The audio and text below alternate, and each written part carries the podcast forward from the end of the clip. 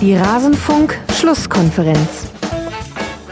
Wir sind ja da äh, im Hotel in Quarantäne und sollen da eigentlich auch nicht rausgehen, aber es gibt halt Situationen, die es einfach erfordern. Ich habe keine Zahnpasta oder die ist am Ausgehen und habe keine Hautcreme mehr gehabt und dann bin ich halt mit meinem Trainingsanzug in der Nähe zu einem Supermarkt, den ich nicht nennen möchte, gegangen. Alles zum letzten Bundesligaspieltag. Stellt euch vor, liebe Hörerinnen und Hörer, euer Trainer wurde entlassen nach einem gar nicht so schlechten Spiel bei Bayern München. Der neue Trainer wird verkündet, aber auf das erste Spiel von ihm muss man ganz lange warten, denn es kommt eine Corona-Unterbrechung. Und dann, ja, dann sitzt er an seinem ersten Spieltag nicht auf der Trainerbank, weil er für ein bisschen Hautcreme und Zahnpasta die Quarantänebestimmungen brechen musste. Das ist Heiko Herrlich vom FC Augsburg passiert. Hallo und herzlich willkommen in Rasenfunk Schlusskonferenz Nummer 272. Wir wollen uns jetzt mit dem 26. Spieltag befassen. Er hat ein bisschen auf sich warten lassen, aber wir wollen natürlich auch die Umstände dieses Spieltags mit berücksichtigen. Da gibt ja Heiko Herrlich schon mal den perfekten Anlass für und führt mich zur investigativen Anfangsfrage an meine beiden Gäste. Ne? Florian Buckner von Eurosport, der Ed Flopomuk auf Twitter. Erstmal Hallo und wie sieht's an der Hautcreme und Zahnpasta-Front aus? Hallo, Hautcreme brauche ich nicht. Äh, Zahnpasta ist da, aber der Zahnbürstenaufsatz fehlt mir aktuell für die elektrische Zahnbürste. Den habe ich weggeschmissen und hatte keinen neuen und habe vergessen, ihn nachzukaufen. Das Ganz heißt, schlimm. du musst jetzt wieder putzen wie, wie Normalvolk. Äh, analog. Ja, ich putze analog mit äh, einer, einer Marke, die einen Doktortitel trägt. oh je, das war jetzt aber schon nah an der Werbung. Naja, das Lachen, was ihr da hinten äh, gehört habt über den feinen Herrn Bogner, das kam von Martin Schneider von der Süddeutschen Zeitung, der Ed M. Snyder auf Twitter. Hallo Martin, wie schaut's bei dir aus?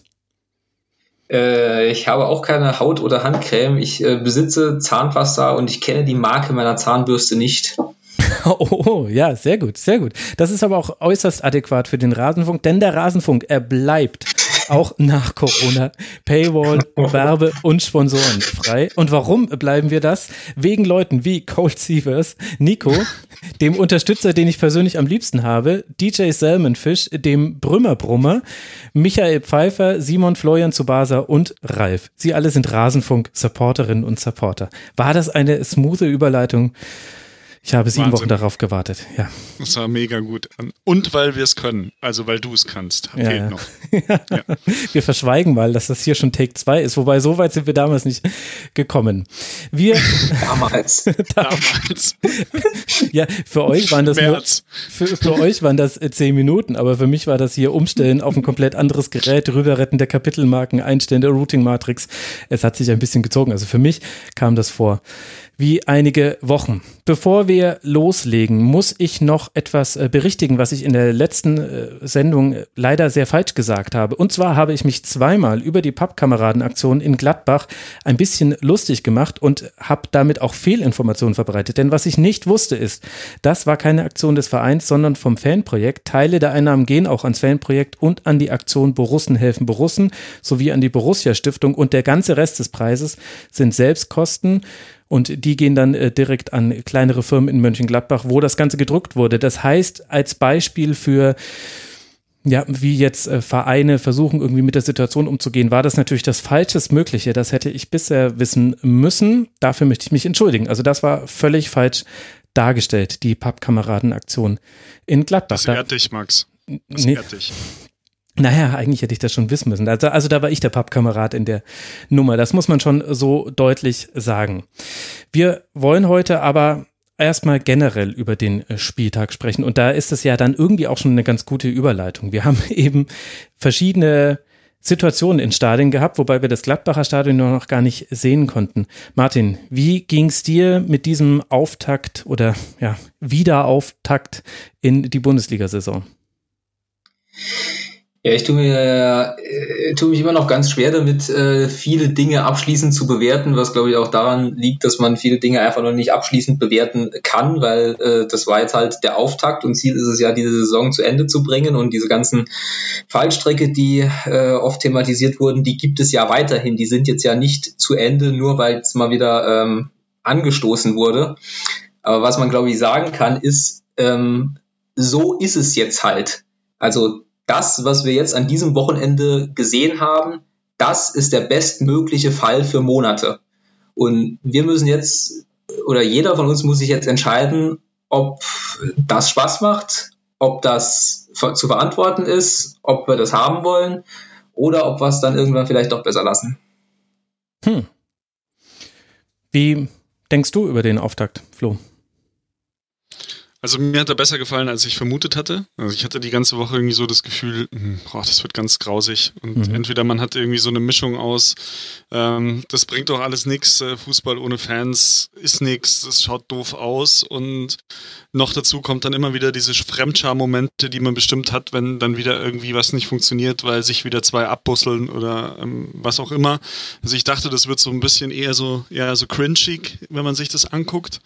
Ähm, ich denke, dass relativ viel tatsächlich so ein bisschen von dieser positiven also einfach, dass die wieder spielen durften, dass da halt Bewegung auf dem Platz war und halt auch, es war halt einfach ein, ein, traumhaft schöner Tag gestern oder zwei traumhaft schöne Tage gestern heute. Es war Sonnenschein, diese satten grünen Wiesen sahen halt natürlich top gepflegt aus und das hat, glaube ich, auch mal so ein, ein, Stück dazu beigetragen, als wenn es jetzt irgendwie 11 Grad Graupelschauer gewesen wäre zum, zum Auftakt.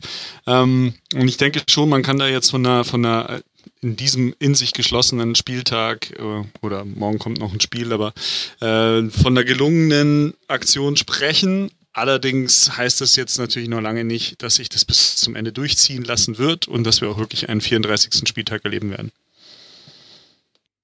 Das ist ja schon mal das äh, damit einhergehende, weil du von den satten Wiesen gesprochen hast es ist so total irre, wie zumindest, also mein biologischer Kalender, mein Empfinden des Jahres ist ganz eng an die Bundesliga geknüpft.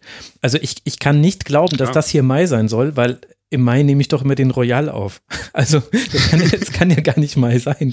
Das stimmt ja gar ja. nicht also man ist so ein bisschen aus der Zeit gesetzt worden, ja. Also ich hatte auch so das Gefühl, jetzt heute letzter Bundesligaspieltag, normalerweise würde man jetzt so durchschnaufen und sagen, puh, jetzt wäre das, jetzt ist es geschafft, jetzt haben wir noch das Champions League-Finale, DFB-Pokalfinale und dann geht es so langsam Richtung EM.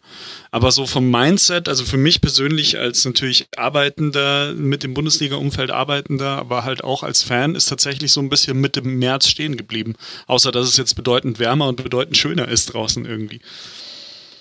Ja, aber äh, du bist äh, gut damit zurechtgekommen. Ich muss sagen, ich habe meine Probleme gehabt mit diesem Spieltag. Also generell bin ich schon in einer ähm, kritischen Grundhaltung reingegangen, weil sich an meine Perspektive, die ich in der letzten Woche geäußert habe, wenig äh, bis gar nichts verändert hat. Ich fand eher noch Dinge, die unter der Woche sind, passiert sind, haben mich da eher noch so bestärkt in meiner Meinung. Also ich muss sagen, so interessant irgendwie ist dann auch wieder ist ein Fußballspiel zu gucken und man kann es ja auch taktisch genauso analysieren wie früher. Das passt, das ist alles noch genauso perfekt. Man hat vielleicht sogar eher noch ein bisschen mehr Zeit dafür. Hätte ich nicht gedacht, wie viel von einem Fußballspiel einfach für mich persönlich auch die Fans bedeuten. Das ist, wenn, wenn die einfach nur so spielen, ist es zwar immer noch ein Spiel, aber es hat einfach nicht mehr diese Bedeutung für mich. Also es fehlt ja auch die emotionale Ebene. Und also ja. du hast jetzt gesagt, ich wäre gut damit zurechtgekommen. So würde ich es jetzt auch nicht sagen. Ich, ich habe nur, ich habe es mir nur noch schlimmer vorgestellt. Das war mein, meine Aussage ja, okay. dazu. Ja. Ähm, dir fehlt halt einfach, finde ich schon, diese Emotionalität, die sich von den Fans, von den Zuschauern auf dem Platz überträgt und dann halt auch in gewisser Weise halt potenziert. Also so dieser ja emotionale Boost einfach. Ähm, so eine Szene wie beispielsweise hint, hinter äh, Hinti ja. ähm, gegen äh, was aus Hoffmann, glaube ich. Gegen Hoffmann, ja, gegen genau. Hoffmann. Ähm, die nimmst du halt als Fernsehzuschauer wahr und dir fehlt dann dieses Feedback, also dieses Fan-Feedback und im Stadion natürlich logischerweise den Spielern dann irgendwo auch, ja. Mhm. Ähm, das wäre möglicherweise die krasseste Szene oder war so auch vielleicht die, die krasseste Szene des Spieltags, aber du hattest halt nicht dieses sofortige emotionale Feedback, das ja dann auch was auslöst in den Spielern. Also, wo dann eben ein Spieler auch oder eine Mannschaft, die dann eben mit zwei Toren oder zu dem Zeitpunkt oder drei Tore zurückliegt. Ähm, wie stand's? Es stand 3-1. 3-1. Wäre es 4-1 ja. gewesen. Ja, aber die halt zwei Tore zurückliegt, dann kommt halt diese Emotionalität vom Publikum und dann löst es in der Mannschaft vielleicht nochmal was aus. Und wenn das fehlt, löst es halt in der Mannschaft nichts aus. Das hat auch vor positive Vorteile in anderen Situationen, wenn es halt um Zweikämpfe geht, um Fouls, um Theatralik, die natürlich dann auch nochmal potenziert wird durch das Feedback der Fans. Das hat jetzt mir jetzt persönlich gar nicht gefehlt, dass jetzt im, im äh, Revierderby die sich die Köpfe auf den Platz einschlagen.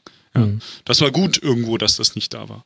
Aber so ganz viele andere Aspekte und für mich gehört der Fan zum professionellen Fußball dazu. Und wenn er nicht dabei ist, dann ist das immer eine ganz andere und einfach schlechtere, um Klassen schlechtere Veranstaltung. Ja, vielleicht hat es auch Nevin Subotic ganz gut auf den Punkt gebracht. Der hat nach dem Spiel gegen Bayern gesagt, naja, die Fans sind das, die unseren Job zu etwas Besonderem machen. Und da dachte ich mir, ja, wahrscheinlich hat er tatsächlich recht, weil ja, du verdienst auch viel Geld und so weiter. Aber das, das, der eigentliche Kick kommt ja tatsächlich von diesem, dass du das, was du tust, vor einer Öffentlichkeit tust, die direkt darauf reagiert. Und ja, also ich finde, er hat da tatsächlich was auf den Punkt getroffen.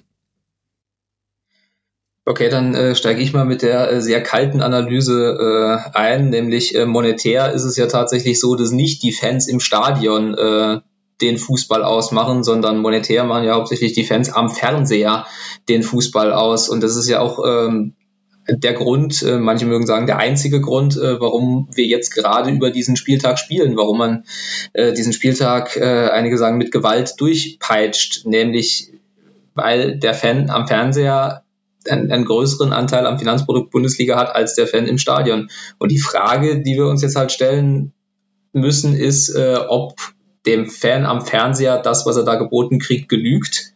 Äh, die, die Quoten sind jetzt hoch, was aber nicht so irre überraschend ist nach dem ersten Spieltag, nach 66 Tagen. Die Frage ist halt, ähm, ob diese Leute dabei bleiben. Also ob in drei Wochen sich die Leute das immer noch angucken und sagen, ja, da wird mir ein sportlicher Wettbewerb geboten, wo ich äh, Bock habe, da mich samstags 15.30 Uhr oder sonntags 18 Uhr halt hinzusetzen. Aber warum sollte das für uns Beobachter jetzt wichtig sein? Ist es nicht eigentlich nur für diejenigen wichtig, die das Produkt verkaufen? Wäre es nicht eigentlich auch gar nicht so schlimm, wenn man eben feststellt, na, das hatte schon alles so seinen Sinn und seine Berechtigung, wie der Fußball bisher war? Äh, also es hat für uns als Beobachter, finde ich, natürlich eine hohe Relevanz, weil wir müssen ja gucken, was, was da abgeht. Also warum, warum findet das statt? Und das wurde ja die Wochen äh, über äh, zahlreich erklärt, warum es äh, stattfindet. Und ähm, die Fans im Stadion haben natürlich den unmittelbarsten Einfluss äh, aufs Spiel und für Nevin Subotic sind die Fans äh, am Stadion, im Stadion halt natürlich das, was er sieht und die, die ihn anfeuern. Kalt formuliert, die, die ihn bezahlen, sind halt die Sky-Abonnenten. Und äh, natürlich muss man das berücksichtigen. Ich weiß gar nicht, geht es nicht nur darum, dass jetzt in, also es geht ja jetzt erstmal darum, die Saison fertig zu bringen und dann natürlich für eine kommende Saison wird es dann relevant. Aber jetzt aktuell glaube ich, das ist doch jetzt so ein Notprogramm, auf dem die Liga fährt. Es hat ja auch mit dem dann. Ja, genau, ein Notprogramm für den Fernsehzuschauer. Hm. Und ich finde schon, dass es relevant ist, ob der Fernsehzuschauer das so in alle, äh, alles in allem A, verantwortungsvoll und im zweiten Schritt dann irgendwie dann doch unterhaltsam findet. Weil wenn beides nicht, dann äh, wendet er sich ab und dann zahlt er auch nicht mehr. Fandet ihr es denn unterhaltsam, Flo? Was denkst du? Naja, also die unterhaltsame Komponente oder die Was ist in drei Wochen Komponente, die ist ja erstmal insofern irrelevant, weil die Leute haben halt angeschaltet, weil es wieder Fußball ist. Weil da halt wieder die, die Bundesliga spielt. Und ähm, das wird natürlich, also wenn du jetzt 100 Leute fragst, war das vorher unterhaltsamer oder war das jetzt unterhaltsamer? Ist das Ergebnis relativ klar. Äh, die Frage ist halt, ist es am Ende unterhaltsamer, als wenn ich jetzt mit der, mit der Freundin zum See fahre? Weil ich mir sage, boah, 15.30 ähm, jetzt den, den Käse mir ohne, ohne Fans, wo die halt da einfach so ein bisschen kicken. Thomas Müller hat es heute irgendwie ein bisschen wie 19 Uhr Flutlicht AHA-Mannschaft. Also alte genannt, Herren. So vom alte Herren, ja, so vom, vom Gefühl her. Und aber auf der anderen Seite hat der Fußball jetzt natürlich auch ein extremes Alleinstellungsmerkmal aktuell, weil es halt als einziges läuft, als einziger Sport überhaupt irgendwie im Fernsehen. Ähm, keine Konkurrenzsituation, nicht mal Konkurrenz zu anderen Ligen. Und insofern wird es sehr gut funktionieren, denke ich jetzt mal die nächsten Wochen weiterhin von den, von den Quoten her. Aber ähm, ich glaube, der Punkt ist halt so für die Spieler ein bisschen, oder was ich mich halt frage als, als Spieler, bin ich da jetzt voll, voll auf Linie und sage, ja, ich finde das gut, weil die das machen, weil das halt irgendwie das große Ganze und finanziell, das muss ja irgendwie was reinkommen und was rausgehen. Ähm, oder denke ich mir halt, ja gut, ich mache das jetzt halt irgendwie so ein bisschen versuchskanickelmäßig halt mit und nehme halt auch diese ganzen äh, Unannehmlichkeiten mit, hier tagelang und dann in der Konsequenz ja dann auch wochenlang in Hotels abzuhängen, äh, eben nicht rausgehen zu können. Ich meine, alle haben gelacht über, über äh, Hautcreme und Zahnpasta, ja, aber jeder von uns darf einfach rausgehen und Hautcreme und Zahnpasta kaufen und Heiko Herrlich darf es halt nicht. So. Also das ist jetzt mal der umgedrehte Fall. Die dürfen zwar Fußball spielen, aber die dürfen nicht rausgehen und Zahnpasta kaufen. Und die Leute haben auch gelacht über Markus Gisdol, der sagt ja, er fährt mit dem Bus an, an Eiscafés vorbei und dann äh, er, er darf aber nur auf den Trainingsplatz ins Hotel und da muss da sieht man dann mal, was man für Opfer bringt.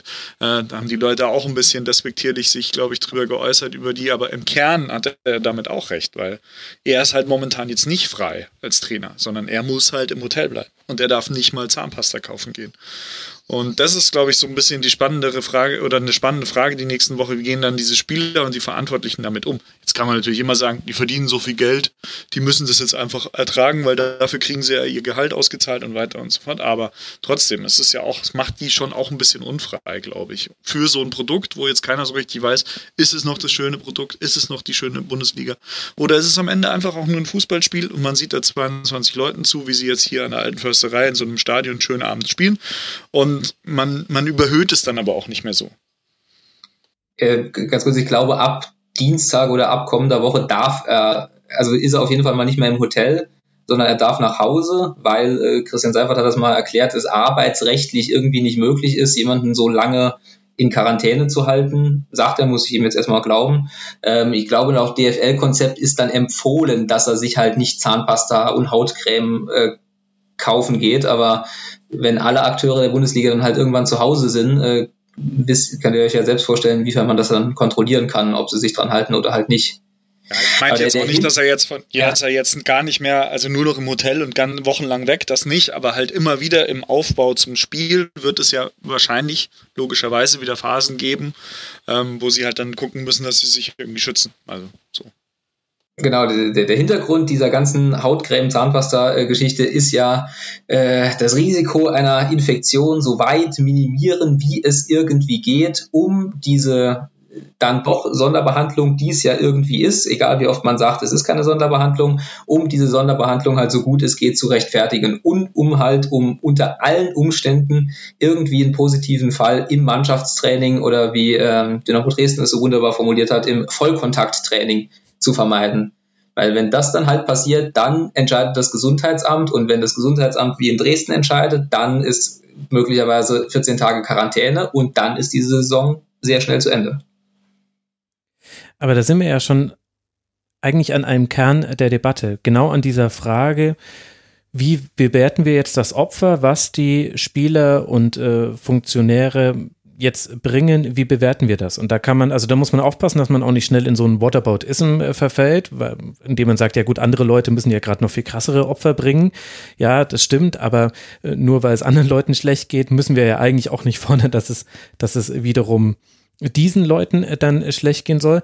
Und gleichzeitig finde ich, hängt es aber dann schon auch mit dem, mit dem Thema zusammen, was du angesprochen hast, Flo, dass man den Fußball auch nicht überhöhen soll. Und ich finde in diesem, und ich glaube, daher kommt auch die Kritik an der Markus Gistol-Aussage, in diesem sich in die Opferrolle stellen, in der man auch ist, in diesem Fall vielleicht, ähm, steckt aber ein bisschen Überhöhung schon wieder drin, weil, weil eben wieder mal das fehlt, was dem Fußball generell abhanden gekommen ist, nämlich die Demut und die Verbindung zur restlichen Welt. Und man, ich habe das Gefühl, dass es einigen Leuten innerhalb der Fußballbranche völlig das Gefühl dafür abhanden gekommen ist, wie der Rest Deutschlands denkt oder Teile Restdeutschlands denken. Und da fehlt mir einfach ein bisschen das Fingerspitzengefühl in den Aussagen. Also ich will damit nicht rechtfertigen. Ich fand auch, dass die Kritik ein bisschen zu, ja, das ist halt auch in Zeiten von Social Media, ist es halt auch sehr einfach, dann da eine Zitatkachel draus zu machen und dann regen sich alle sehr leicht äh, drüber auf. Ähm, ich finde das, was Heiko Herrlich gemacht hat, ehrlich gesagt viel gravierender, weil das für ein tiefes Unverständnis äh, der Quarantänesituation spricht und der das dann auch so arglos äh, erzählt hat auf der Pressekonferenz wie eine nette Anekdote. Das fand ich schlimmer als Gistol. Aber grundsätzlich steckt da ja schon die Frage drin, ja, ist das jetzt nicht auch schon wieder dann so eine Überhöhung, die der Fußball für sich einnimmt und das eben angesichts, dass er eben eine Sonderbehandlung erfährt? Ich glaube, es hat halt sehr, sehr viele Facetten und man kann auch nicht alle Facetten diskutieren. Ich glaube, dass halt schon auch eine gewisse Politisierung damit mit reinspielt. Also auch, dass die Politik den Fußball jetzt gerade so ein bisschen wieder als Vehikel benutzt und halt auch sagt, ja, sieht her, mhm. das und das ist möglich und das ist ja auch wichtig und auch so ein bisschen Brot und Spiele. Also dieser Gedanke ist da, glaube ich, auch oder muss, muss dann auch immer mitgedacht werden. Ähm, also vielleicht gehen halt dann doch oder gibt es weniger Beschwerden aus der Bevölkerung, wenn halt schon wieder zumindest der geliebte Samstag 15.30 ähm, Fußball-Bundesliga wieder läuft und so ein bisschen zurück zur Normalität oder zur vorgegaukelten Normalität. Und es hat einfach sehr, sehr viele Facetten und man muss es, glaube ich, von verschiedener Seite betrachten. Also ich kann der DFL keinen Vorwurf machen, hier alles unternommen zu haben, um einen Spielbetrieb mhm. weiterhin zu gewährleisten, weil das ist die Aufgabe der DFL. Und die DFL hat in Person von, von Christian Seifert einen Top-Manager, ähm, der Top-Manager-Sachen tut. Ob er das jetzt im Interesse des Fußballs tut, das muss jeder für sich, wie er denkt, dass der Fußball als Oberbegriff ähm, zu tickt, äh, tickt oder zu ticken hat, ähm, jeder selber entscheiden. Aber im Interesse der DFL als Top-Manager hat er alles gemacht, was er tun musste. Oder hat die DFL alles getan und hat dann am Ende auch noch diesen klugen Spin äh, gefunden, zu sagen, wir können das jetzt nur so alles so hinstellen und am Ende entscheidet die Politik. So. Und ich finde halt, die, die Vereine gehen halt einfach alle mit. Die, insofern gehen auch die Trainer mit und gehen auch die Spieler mit. Aber es wäre vielleicht schon mal schön gewesen, Spieler zu hören, die sagen, also ohne Fans will ich eigentlich gar nicht spielen, weil das ist das, was es irgendwie ausmacht. So. Dann begibst du dich als Spieler halt auf dünnes Eis, weil dann jeder sagt, ja, da musst du aber auch in Kurzarbeit gehen oder musst du dieses oder musst du jenes oder musst du 80 Prozent deines Gehalts abgeben oder was auch immer. So, deswegen sagt das keiner. Aber es gibt halt verschiedene, einfach sehr viele Facetten und die Vereine gehen halt einfach so momentan so ein bisschen mit, schauen sich das an und sagen, okay, neun, neun Wochen oder acht Wochen, neun Spieltage, sieben Wochen, neun Spieltage, das können wir schon irgendwie durchziehen und dann haben wir erstmal unsere Ruhe. Aber so richtig fein ist das natürlich alles nicht. Es ist halt vor allem immer noch unfassbar wackelig. Also halt der, äh, der heikelste Punkt ist halt diese, diese Gruppenquarantäne, äh, wo es ja im DFL-Konzept heißt, dass bei einem positiven Fall nicht alle in Quarantäne müssen. Äh, weil man sich da dieser Definition des Robert-Koch-Instituts äh, mit den Kontaktpersonen ersten und zweiten Grades, äh, ich sag mal, sehr zum eigenen Vorteil bedient und wo das Gesundheitsamt Dresden dann schon mal gesagt hat, nee, nee, das machen wir nicht mit. Mhm. Ähm, und, und den politischen Aspekt, äh, also gerade weil zum Beispiel auch Marco Söder heute Morgen im Doppelpass war, also ich habe krass das Gefühl, dass man hier so ein, äh, ich sag mal so, ich, ich beobachte eine, eine gewisse ähm, Gefälligkeit von beiden Seiten in die jeweils andere Richtung. Jetzt habe ich kompliziert ausgedrückt. Ich will eigentlich nur sagen, es fällt mir auf, dass, äh, dass, dass Hans-Joachim Watzke vor dem äh, Revierderby bei Sky vor sechs Millionen äh, Zuschauern sagt, dass die äh, Politik in Deutschland einen Top-Job gemacht hat. Ja. Und ich sehe, dass Marco Söder im Doppelpass sagt, äh, der Fußball hat einen super Job gemacht. Und äh, diese beiden Sphären loben sich jetzt äh, gegenseitig für etwas, was der jeweils andere gemacht hat. Äh, in der, in der offensichtlichen Kalkulation, dass beide irgendwie davon profitieren. Und un, übrigens unabhängig davon, dass im Politbarometer, äh, zumindest im letzten Politbarometer, eine Mehrheit der Deutschen der Meinung ist, dass das gar keine gute Idee ist, die Bundesliga wieder fortzusetzen. Jetzt weiß ich, dass man einzelne äh, Meinungsumfragen nicht überbewerten soll und dass äh, zu einer Zeitpunkt, wo die Krise auch noch schlimmer war, das auch leicht anders ausgesehen hat. Hm. Ähm, aber trotzdem finde ich es wichtig, darauf hinzuweisen, dass auch wenn sich jetzt alle einig sind, dass man halt äh, in dieser ganzen Pandemie, in der wir uns ja immer noch befinden, was ja aufgrund von glücklicherweise sinkenden Fallzahlen und äh, der fünften Lockerungspressekonferenz von Armin Laschet ein bisschen in, in, Vergessenheit gerät. Aber wir befinden uns ja noch auf absehbare Zeit in dieser Pandemie mit allen Risiken, die sich das halt mit sich bringt und mit allen Risiken, die halt auch so eine Vollkontaktsportart mit sich bringt. Und wenn ich dann halt diese Vollkontaktsportart durchführen lasse, ähm, ja, dann muss ich eben, jetzt äh, komme ich wieder zu dem, was ich eben gesagt habe, muss ich eben als Zuschauer abwägen, finde ich das in Ordnung oder finde ich das halt nicht in Ordnung. Ja, aber ja nicht nur die Zuschauer. Also klar, die Zuschauer müssen auch eine Entscheidung treffen und die kann dann auch, das ist ja deine vorherige Argumentation äh, gewesen, die kann dann auch zu gewissen Konsequenzen führen. Aber mir fehlt eben in dieser ganzen Diskussion schon die Perspektive der Spieler und mir fehlt da auch der Blick darauf, dass man da ein hohes Risiko eingeht. Und es gibt legitime Gründe, dieses Risiko einzugehen. Aber, aber man, ich finde es dann schwierig, wenn man dann zum einen die Fußballindustrie namens Bundesliga oder DFL mit dem Begriff Fußball gleichsetzt. Also wenn man einfach sagt, den Fußball wird so nicht mehr geben, wenn wir es nicht spielen dürfen. Das ist zum Beispiel eine dieser Überhöhungen, die einem gar nicht so auffällt, weil man das schon gewohnt ist, die ich aber Absolut. einfach kritisieren würde. Und, äh, und zum anderen fehlt eben einfach die Perspektive zu sagen, ähm, wir, das ist jetzt ein Risiko. Wir tun alles, um das Risiko zu minimieren. Man geht das ja nicht leichtfertig an. Das Hygienekonzept ist ja auch durchdacht und ist strikt und es wird ja auch relativ gut eingehalten. Aber mir fehlt eben auch, dass man dass man diesen Aspekt auch ein bisschen mehr betont und dass man dann auch sagt, wir sind auch den Spielern auch dafür dankbar, dass sie, dass sie das jetzt mit uns probieren, dass wir, wir geben uns Mühe, wir hoffen, dass das gut geht. Mir fehlt da einfach so ein bisschen, ich habe das Gefühl, das soll jetzt einfach so verkauft werden wie der Best Case europaweit, weltweit. Alle gucken auf Deutschland, ist ja tatsächlich auch so. Aber während in anderen Ländern Spieler eine Lobby haben, ist es in Deutschland gar nicht so. Und wir wissen eben einfach immer noch nicht, wie die gesundheitlichen Folgen sind. Jetzt gerade kommen Vorergebnisse von Studien raus, die darauf hindeuten, dass die Wahrscheinlichkeit, sich aus äh, an der freien Luft anzustecken, äh, um den Faktor 1 zu 100, vielleicht sogar 1 zu 1000 im Vergleich zu einer Ansteckung innerhalb eines Raumes möglich ist. Aber das sind jetzt gerade vorveröffentlichte Ergebnisse von noch nicht abgeschlossenen Studien. Hätte man nicht einfach noch, also für mich natürlich einfach noch, für die Liga viel schwieriger, aber hätte man nicht sagen können, wir warten noch zwei Wochen, wir, weil wir lernen doch jetzt jede Woche mit dazu und dann hätte man das vielleicht Klar. auch unter anderen Rahmenbedingungen starten können. Und das ist was, was ich echt der Liga vorwerfe und wo ich auch ganz große Probleme mit habe, da jetzt auch einfach so mit dem Status quo weiterzumachen. Ich, ich finde halt, was du sagst richtige Dinge und das ist alles richtig, aber am Ende wurde halt eine Entscheidung getroffen, ähm, vor allem dann eben von politischer Seite, die gesagt hat, das ist halt aber ab dann und dann möglich, auf Grundlage der vorgelegten DFL-Konzepte. Aber das DFL-Konzept hat halt immer noch einen großen Schwachpunkt und das ist halt, was ist eben, wenn mehrere Spieler einer Mannschaft ähm, positiv getestet sind. Ähm, was passiert dann, wenn die Mannschaft aus dem Spielbetrieb genommen werden muss und kann man dem auch Rechnung tragen, dass die Mannschaft aus dem Spiel genommen werden muss. Die DFL ist da, finde ich, ein bisschen zu lax mit dem, naja, sobald 13 äh, Profis äh, noch verfügbar sind, äh, dann sollte der Verein schon ja. gefälligst irgendwie antreten. Ähm, Wäre jetzt mal so unsere Meinung von der DFL, aber das können wir dann auch nochmal diskutieren, wenn es dann soweit ist. PS, das müsste ja dann eh das Gesundheitsamt entscheiden haben. Mhm. So, Die ja ähm, auch gerade wirklich so noch andere Sorgen haben, als unter dem Auge eben. einer bundesweiten Öffentlichkeit solche Entscheidungen zu treffen. Eben, eben.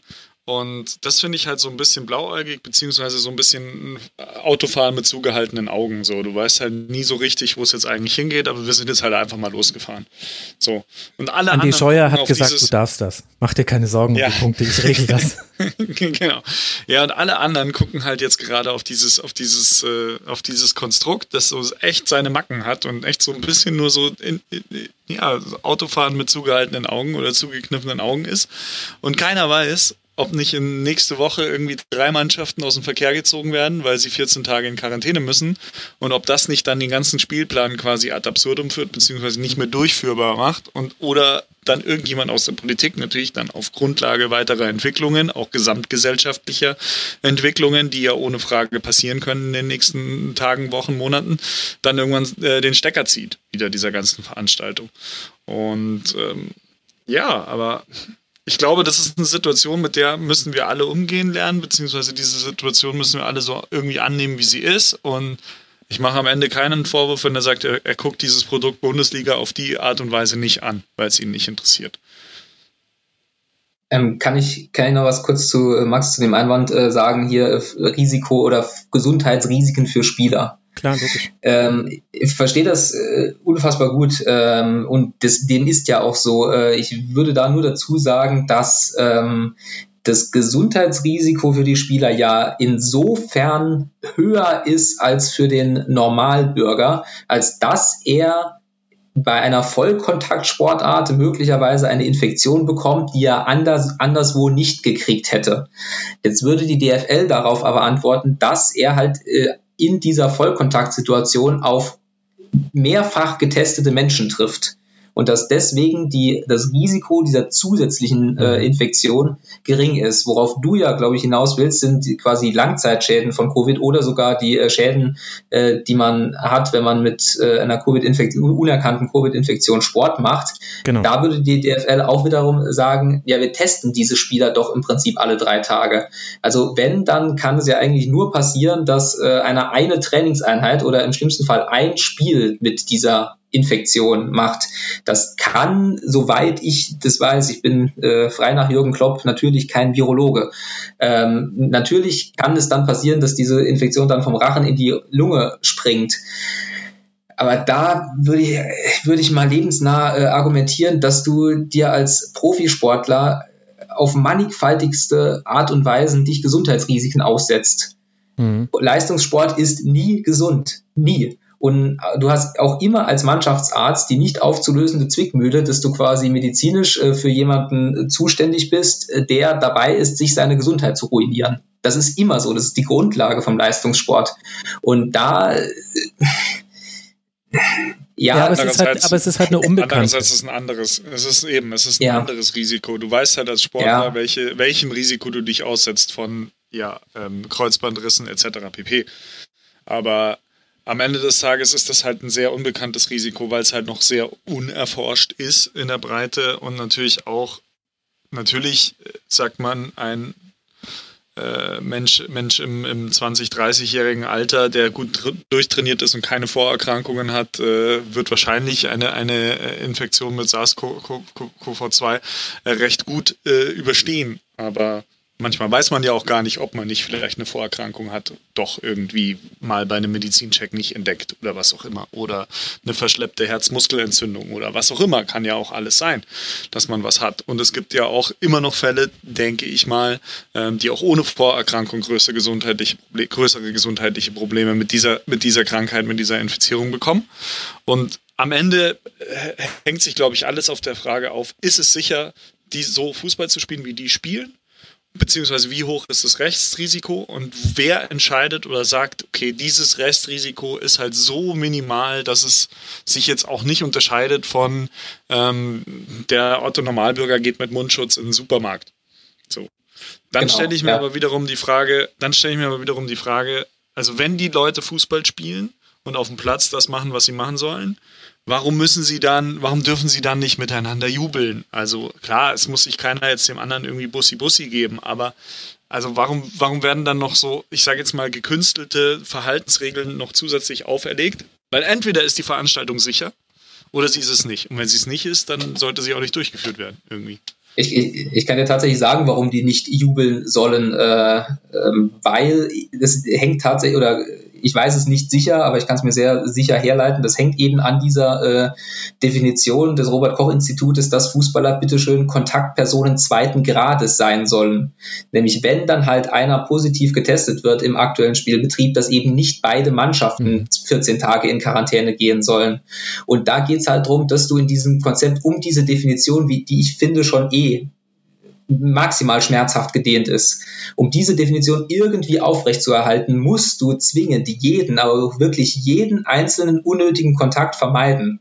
Und Zweikämpfe beim Eckball sind halt ein nötiger Kontakt und äh, Jubeln in der Jubeltraube sind halt ein unnötiger Kontakt.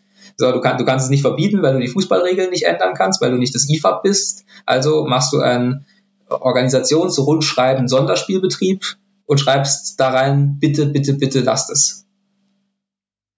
Und aber, aber das, ist halt, das zeigt halt nochmal auf, auf, auf, auf, äh, auf, auf was für unfassbar wackeligen Füßen das alles steht. Ja, natürlich, weil in der Praxis sieht es halt dann auch wieder.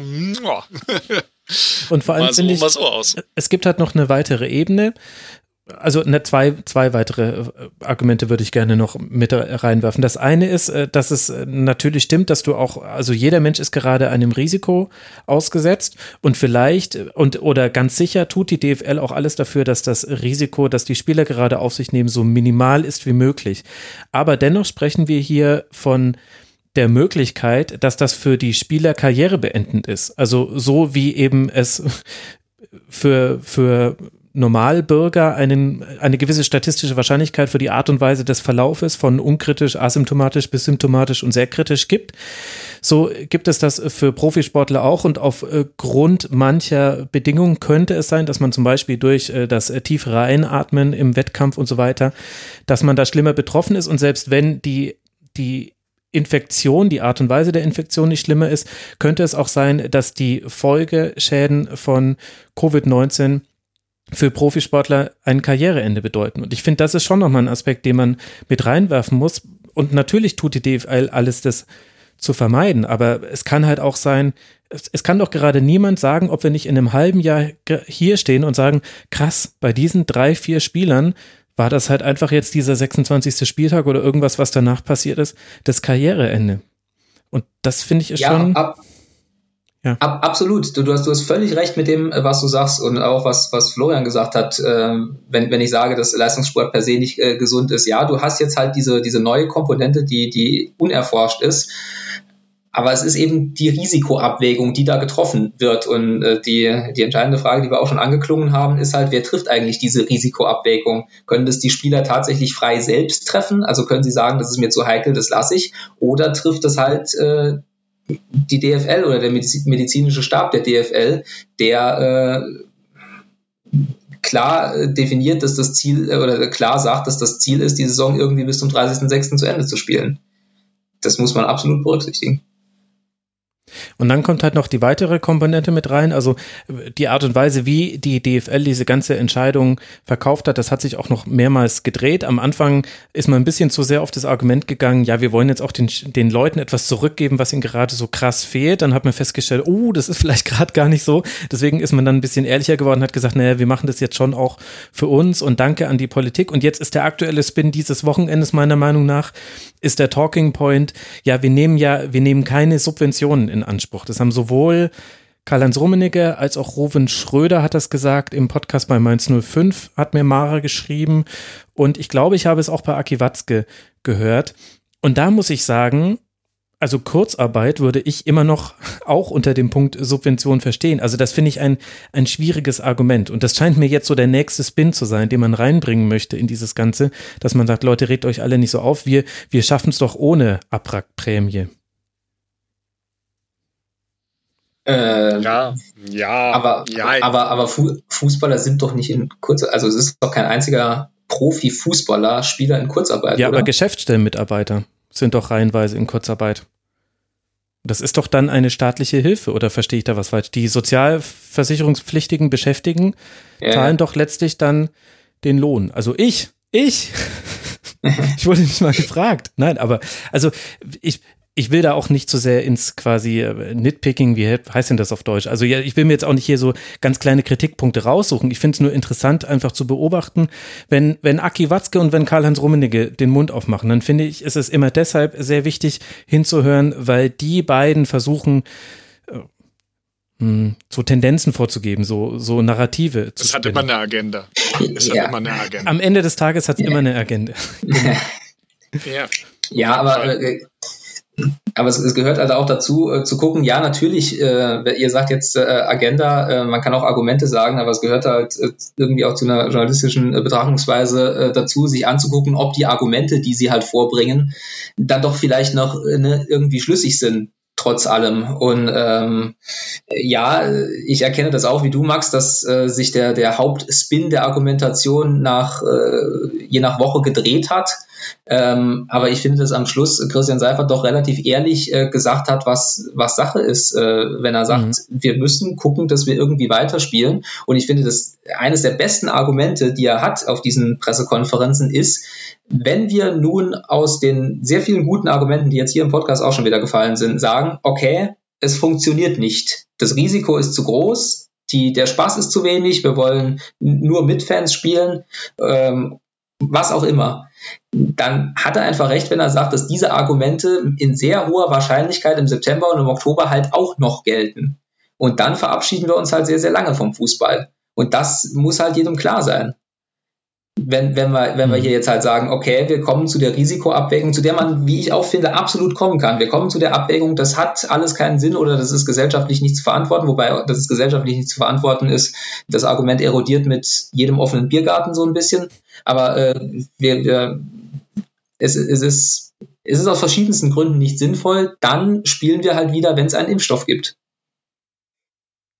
Ja, genau, oder wenn man, wenn man noch mehr ist immer kurzes Schweigen. Oder wenn man, wenn man noch mehr Erkenntnisse gesammelt hat. Das stimmt natürlich. Aber, und das Problem ist ja, ich weiß ja auch nicht, wie, wie in zwei Monaten die, die Situation ist. Und, und ich kann das auch, wie gesagt, alles nachvollziehen. Ich habe nur das Gefühl, langfristig wird sich, glaube ich, der Fußball als Industrie keinen Gefallen mit der Art und Weise getan haben, wie das jetzt durchgedrückt wurde. Und mir ist klar, dass ich da auch in wahrscheinlich einer Minderheit bin in der Art der Kritik, wie ich sehe. Und das wird dann schon auch schnell genug wieder vergessen werden. Ich sehe einfach nur, ich, ich finde, es ist eine Risikoabwägung, es ist eine, und letztlich reduziert sich dann doch auch wieder auf eine Abwägung, wie viel ist äh, Gesundheit wert und Vorbildfunktion im Vergleich zu Geldeinnahmen. Ich will jetzt nicht sagen, dass die DFL keine Vorbildfunktion mehr hat.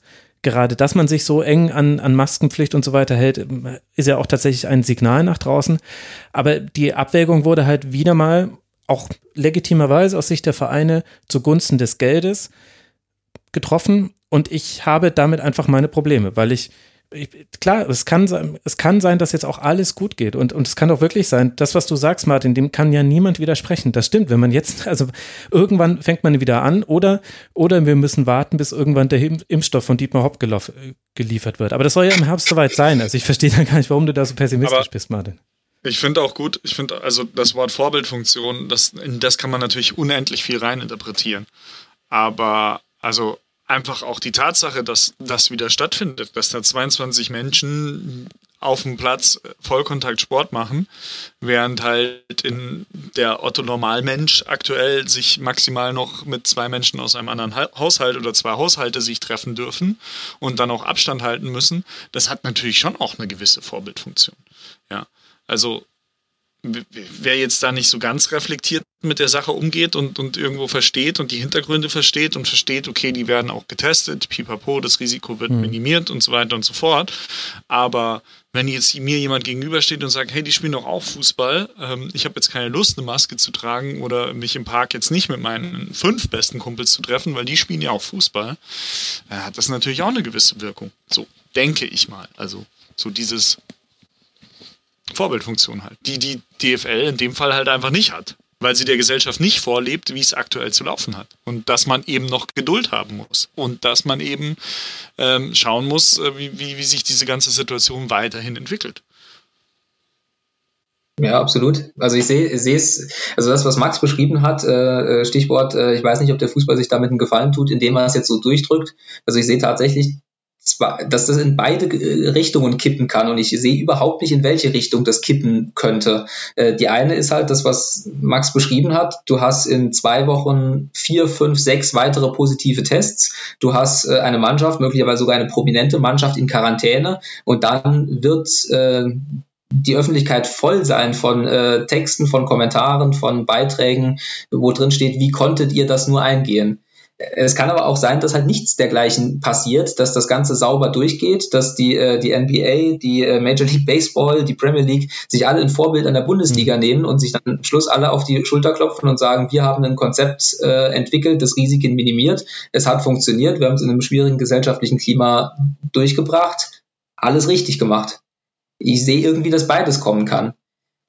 Ja. Was ich halt hauptsächlich sehe oder was, wie gesagt, was ich eben gesagt habe, wir befinden uns immer noch in einer Pandemie und im Moment sind wir halt in einer Lage, wo sehr viele Werte äh, auf einem sehr guten Level sind und wo auch die Bundesliga natürlich darauf angewiesen ist, dass diese Werte, sei es jetzt eine Reproduktionszahl, die Zahl der Neuinfektionen, die äh, Gesamtzahl der Infizierten in Deutschland, dass die halt niedrig bleibt. Ja. Wenn die halt wieder hochgehen, dann ist das natürlich ganz, ganz schnell wieder komplett beendet. Dann wird es aber nicht, vermutlich nicht negativ auf den Fußball zurückfallen. Da komme ich bei einer Sache an, das ist nur so ein Gedanke, den ich am Wochenende hatte. Sag mir mal, bin ich, bin ich da viel zu, zu kritisch, wenn ich es komisch finde, dass es keine Schweigeminute ja. für die fast 8000 Opfer, Todesfälle jetzt gab? Ja, ich, ja, das, das hat mich total gewundert. Ähm, hm. Ja, das ist ein schwieriges Thema, aber im Journalismus sagt man, glaube ich, es sind abstrakte Tote, ne? Ja, aber irgendein also, ehemaliger Präsident von irgendeinem Verein stirbt und dann beantragt er eine Schweige. Ich will jetzt auch nicht so tun, als wäre das ein Skandal und so weiter. Ich, ich fand es einfach nur, ja, mir ist das aufgefallen. Ich dachte mir, also auch das, das drückt ja quasi diese Gravitas aus. Also das, was du sagst, Martin, wir sind immer noch in der Pandemie und wahrscheinlich sogar auch erst am Anfang. Das wird ja, ja. auch durch sowas transportiert. Und da habe ich mich schon gewundert, dass man dass man nicht auch dieses Symbol setzt. Der Fußball ist oft so gut, oder was heißt so gut? Er, er macht es so häufig, dass er einfach versucht, Symbole zu setzen. Und, und an der Stelle hat er es weggelassen. Ich, ich fand es einfach nur interessant. Aber ich glaube, das hätte, glaube ich, vielleicht dann zu krassen Kontrast gesetzt. So nach dem Motto so, äh, so ein bisschen Schwere auflegen ja. und äh, ja, wir trauern hier um 8000 Corona-Tote. Let's play. Also, es ist so. Hm, ja, aber machen sie doch sonst auch. Äh, Borussia ja, Dortmund wird ja. Ziel eines Anschlags und spielt danach. Am, am Tag des 11. September hat, Abend noch, hat abends noch Schalke gespielt. Also, da ist es doch auch gegangen. Also. Ja, klar. Ja, wahrscheinlich da, da, war ihm das in, in da Waterboute ist mir ich auch gerade, ist mir schon klar. Nee, das ist das eine, es ist tatsächlich, finde ich, auch ein Unterschied, ob man nach Terroranschlägen weiterspielt, weil nach Terroranschlägen ja immer das äh, Argument äh, gilt, äh, der Terror ist ein Anschlag auf unser freiheitliches Leben und wenn wir unser freiheitliches Leben äh, nach diesem Terroranschlag äh, einschränken, dann äh, tun wir dem Terroristen einen Gefallen. Mhm. Ähm, ja, okay. Und das ist jetzt halt einfach, einfach nicht der Fall. Und, ähm, also dem Virus ist es egal, ja, hast recht. Ja. Genau. Und ähm, diese, diese Krankheitstoten, wie gesagt, im Journalismus ist es, äh, ist es jedem klar, oder es ist nicht im Journalismus, äh, das ist äh, falsch, aber man weiß, wenn man als Journalist arbeitet, dass äh, die, die Öffentlichkeit unterschiedlich auf unterschiedliche Tote reagiert. Also man braucht in irgendeiner Form halt äh, eine Beziehung dazu. Und ähm, wenn man Opfer, ein, Opfer eines Terroranschlags äh, hat und es dazu auch noch Bilder gibt, dann fühlt man sich diesen Toten eher verbunden, als wenn halt Tausende anonym irgendwie im Krankenhaus sterben. Das ist jetzt rein deskriptiv äh, von mir formuliert, ne? ich ja. möchte das nicht bewerten, äh, aber ähm, die, diesen Fall hast du halt. Das ist ja auch der Grund, äh, warum in den USA, wie viel sind es in den USA mittlerweile? Fast 90.000. Man, man, man stelle sich mal nur mal vor, man hätte ein singuläres Ereignis, wo 90.000 US-Amerikaner sterben würden mhm. was da los wäre. Und im Moment ist es in den USA ja immer noch äh, so, dass äh, der Präsident darauf reagiert, wie er reagiert. Ich will das gar nicht ausführen. Das stimmt alles. Ich finde halt nur, dass man, also es gibt halt also was halt dabei ignoriert wird, ist, dass es gerade viele Menschen gibt, die auch trauern, gerade in Deutschland. Also zu den 8000 ja, Corona-Toten gehört ja, nimm, nimm's mal 10, das ist äh, Minimum des Umfeld, was die haben, die dann wahrscheinlich auch mit einem ganz anderen Blick jetzt darauf gucken, dass jetzt wieder Fußball gespielt werden soll. Da geht es Leuten gerade sehr, sehr schlecht und wie, ja, ich, ich, also mir ist auch völlig klar, dass das jetzt quasi nur ein ganz kleiner Punkt ist. Mir ist es nur aufgefallen am, am Wochenende. Und, und als ich dann drüber nachgedacht habe, fand ich es irgendwie auch irritierend. Ich habe schon auch, ich kann mir auch herleiten, warum man das nicht tut, aber ein bisschen, mir fehlt einfach so ein bisschen, dass, dass man nicht nur mit Worten sagt, sondern auch mit Taten zeigt, dass, dass einem gerade klar ist, dass es, dass es für ganz viele Menschen in Deutschland gerade nicht normal weitergeht. Und der Fußball für die geht es natürlich auch nicht normal weiter, aber sie, sie haben das jetzt halt so durchgedrückt, so eine Art Normalität herzukonstruieren. Und da fehlt mir einfach manchmal so ein bisschen die Verbindung zur Lebenssituation von eben zum Beispiel den Angehörigen von Leuten, die an Corona gestorben sind. Das, ja, aber haben die nicht das im Vorfeld mit so gewissen Aktionen ja schon irgendwo so ein bisschen eine, eine, eine Transparenz oder auch eine, eine Erdung? Also es gab ja Spieler, die geholfen haben, die Masken gebracht haben, die Dinge bezahlt haben, die sich irgendwo in sozialen Dienst gestellt haben, zumindest ein bisschen. Ähm, ich glaube, der, der Liga war jetzt wichtig, einfach diesen, diesen Punkt zu setzen mit, wir machen wieder weiter. Ja. Also ohne, ohne, also ohne jetzt diese, diese tragende Verbindung noch zu diesem, zu diesem Virus zu geben, sondern halt einfach zu sagen, wir, wir nehmen das alles an aber wir machen halt weiter, weil wir weitermachen, in Anführungszeichen, wollen, Schrägstrich müssen. Und dürfen. Und dürfen. Und dürfen. Wollen, ja, andere dürfen, dürfen, ja gar nicht normal weitermachen. Ja. Also, genau. Und ich glaube, deswegen mir, also deswegen war diese Verbindung nicht da. Hm. Und mir persönlich ist es jetzt auch nicht irgendwie aufgefallen. Also ich habe das jetzt dann nicht so gesehen wie du, dass ich mich gewundert habe, dass das Spiel losging und es da jetzt keine Schweigeminute gab. Wahrscheinlich, weil am Ende aber auch das Bild nicht richtig gewesen wäre, weil die Mannschaften dürfen ja gar nicht so richtig zusammenstehen. Also bei ja, da hätten sie schon Minute stehen sehe, ja, ja schon. Aber, ich habe neulich Bilder äh, von dem Elfmeterschießen in den 80ern gesehen. Wusstet ihr, dass die damals gar nicht Arm an Arm an der Mittellinie standen, sondern einfach an der, Aus an der Seitenlinie standen? Und ich habe gesehen, Michael Rummenigge musste da, das war ein DFB-Pokalfinale, musste den Elfmeter schießen und der hatte seine Schuhe schon ausgezogen und hat sich dann darüber beschwert, dass er die jetzt wieder anziehen muss, weil die vor ihm alle getroffen haben. Also. Gut, da, da, da kommt kurz der Regelnerd in mir raus. Muss man beim Elfmeterschießen nicht seit neuestem im Mittelkreis stehen? Ja, muss man. Hört jemand? Aber man muss ja. sich jetzt nicht Hand in Hand äh, genau. mit nee. Arm dastehen. Nein. Okay. Boah, krass, krasser Cut. Äh, gesellschaftliche Relevanz, äh, Elfmeterschießen muss man im Mittelkreis stehen. Ähm, oh Gott. Ähm, ich ich wollte ich wollt noch sagen. Wie ähm, kriegen ähm, wir die Kurve? Ja, ich, ich, ich krieg sie gar nicht. Ich mache einfach so weiter. Martin, mach einfach. ich mache einfach so, als hätte es diesen Mittelkreis-Episode nie gegeben. Ähm, ich wollte ich wollt nur sagen, dass das eben jetzt irgendwie auch Teil dieses, dieses gesellschaftlichen Verhandelns darüber ist, wie man halt damit jetzt umgeht. Mhm. Weil so langsam dämmert es halt jedem, dass man den ersten Schock, zumindest in Deutschland, glücklicherweise ja abgewandt hat. Dieses Flatten the Curve hat ja geklappt, glücklicherweise. Es gab nie so ein richtiges Erfolgserlebnis deswegen, weil, aber das ist ja, rechnen wir mal auch uns so sechs Wochen zurück, ja eine super Sache, dass wir jetzt da sind, wo wir sind, tatsächlich. Und jetzt beginnt eben, und jetzt, und jetzt fängt eben so langsam an zu dämmern, okay, die Gefahr ist immer noch da, die große Katastrophe ist ausgeblieben und jetzt müssen wir eben irgendwie auf allen, wirklich allen Ebenen verhandeln, äh, wie wir jetzt damit durchkommen, bis es einen Impfstoff äh, gibt. Und da reiht sich halt die Bundesliga ein. Und wenn sie jetzt zum Beispiel entschieden hat, okay, wir machen eine Schweigeminute für die, für die Toten, ähm, ganz pragmatisch gefragt, wäre das dann an jedem Wochenende der Fall gewesen? Also muss man dann auch an allen neuen ausstehenden Spieltagen die ja. Ja, ja. Es ist, will ich jetzt auch gar nicht. Es ist, es ist, es ist, es ist, es ist spitzfindig, ja, aber es ist dann halt doch irgendwie Teil, Teil dieses Verhandelns, ne? Was, was, was tut man, was tut man nicht, was lässt man besser, was lässt man zu, wo ist das Risiko äh, statthaft, wo ist es nicht statthaft und in diesen riesigen Rädern befindet sich jetzt halt auch der Fußball. Mhm.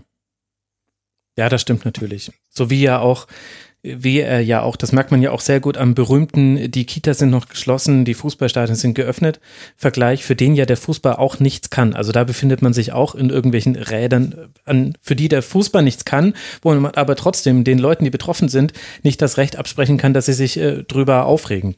Ich reg mich darüber zum Beispiel auf. Ich weiß immer noch nicht, wie das weitergehen soll. Seit acht Wochen versuche ich hier irgendwie meinen Alltag zu regeln. Ja, aber da kann der Fußball auch nichts dafür der Meinung, dass alle Kindertagesstätten sich in einem Verband, äh, alle professionellen Kindertagesstätten sich in einem Verband zusammenschließen sollten und äh, bei der Politik vorsprechen. Ja, oder alle Eltern. Aber gut, sind halt auch nur acht Millionen. Da kann man ja nicht so viel machen. Aber gut. Wollen, wollen wir dann auf den Spieltag auch gucken? Ich habe das Gefühl. Ich bitte darum. Ja, muss du ja irgendwann auch noch. Ich glaube, es ist alles gesagt, nur noch nicht von jedem.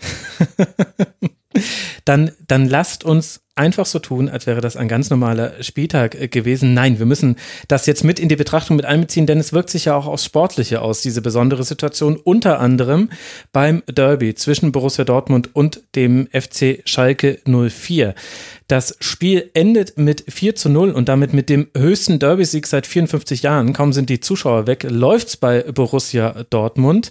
Holland, zweimal Guerrero und einmal Hazard machen die Tore. Und diesmal bleibt's auch beim 4 zu 0. Schalke kommt diesmal nicht zurück, obwohl sogar Sané wieder auf dem Platz stehen durfte, wie damals beim 4 zu 4. Flo, was von diesem Derby fandst du bemerkenswert?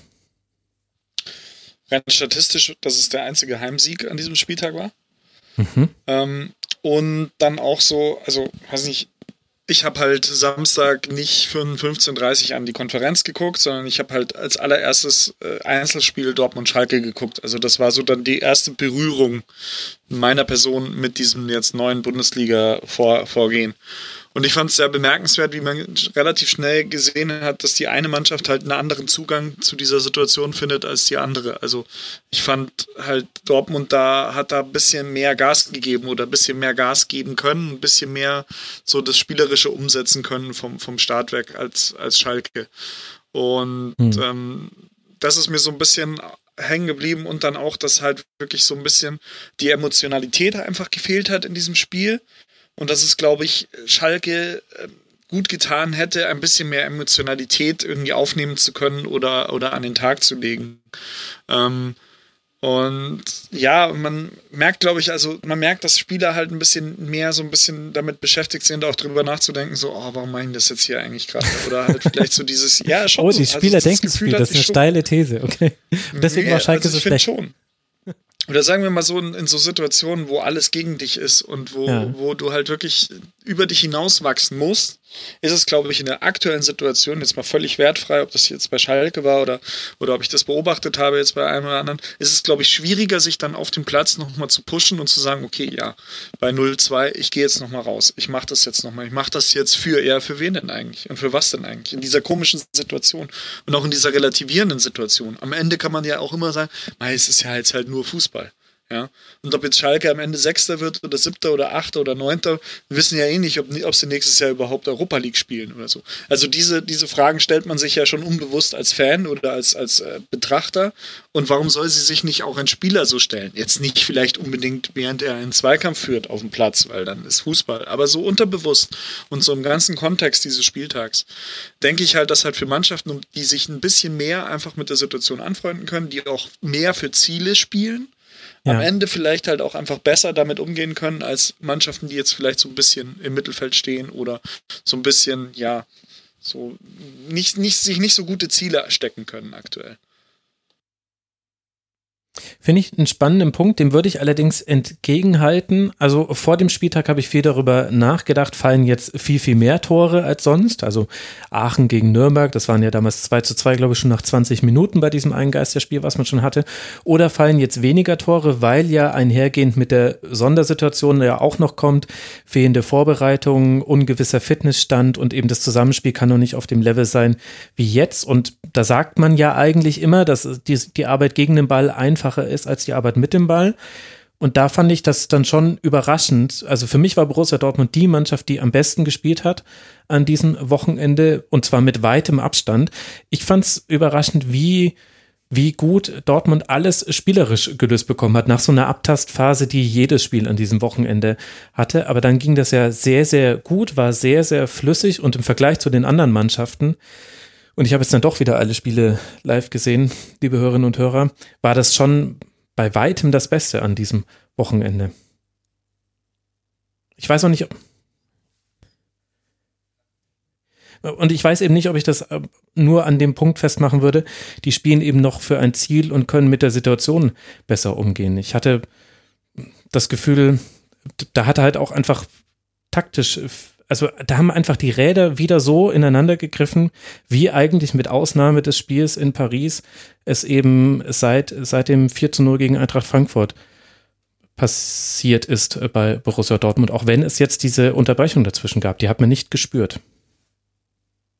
Also ich fand es auch bemerkenswert, wie äh, ja, wie, wie normal dieses Spiel dann doch irgendwie war. Ne? Also ähm, ich, ich tue mir sehr schwer damit, äh, mir diese Fußballspiele anzugucken mit total unterschiedlichen Rahmenbedingungen und jetzt äh, zu vergleichen, ob das jetzt das, was ich da sehe, das gleiche ist, wie wenn jetzt halt ein volles Westfalenstadion da äh, äh, schreien würde. Der gesunde Menschenverstand würde sagen, es kann eigentlich nicht das Gleiche sein, weil jeder, der mal halt in so einem vollen Stadion war, der weiß, dass das, und das sind ja trotz allem Menschen da, die da spielen, also vermutlich, äh, dass das, dass das was mit einem macht, aber so, so wie Dortmund dieses Spiel aufgezogen hat, also ich weiß jetzt nicht, ob du, Max, vielleicht irgendeinen golden, goldenen statistischen Wert hast, der belegt, dass dieses Spiel zu äh, 12 Prozent langsamer war als äh, der, das statistische Mittel der zwölf vorangegangenen Revierderbys, ich weiß es nicht, aber es sah für mich auch tatsächlich nicht so aus. Und äh, auch, auch dieser ja doch schematische äh, Favre-Fußball, dieser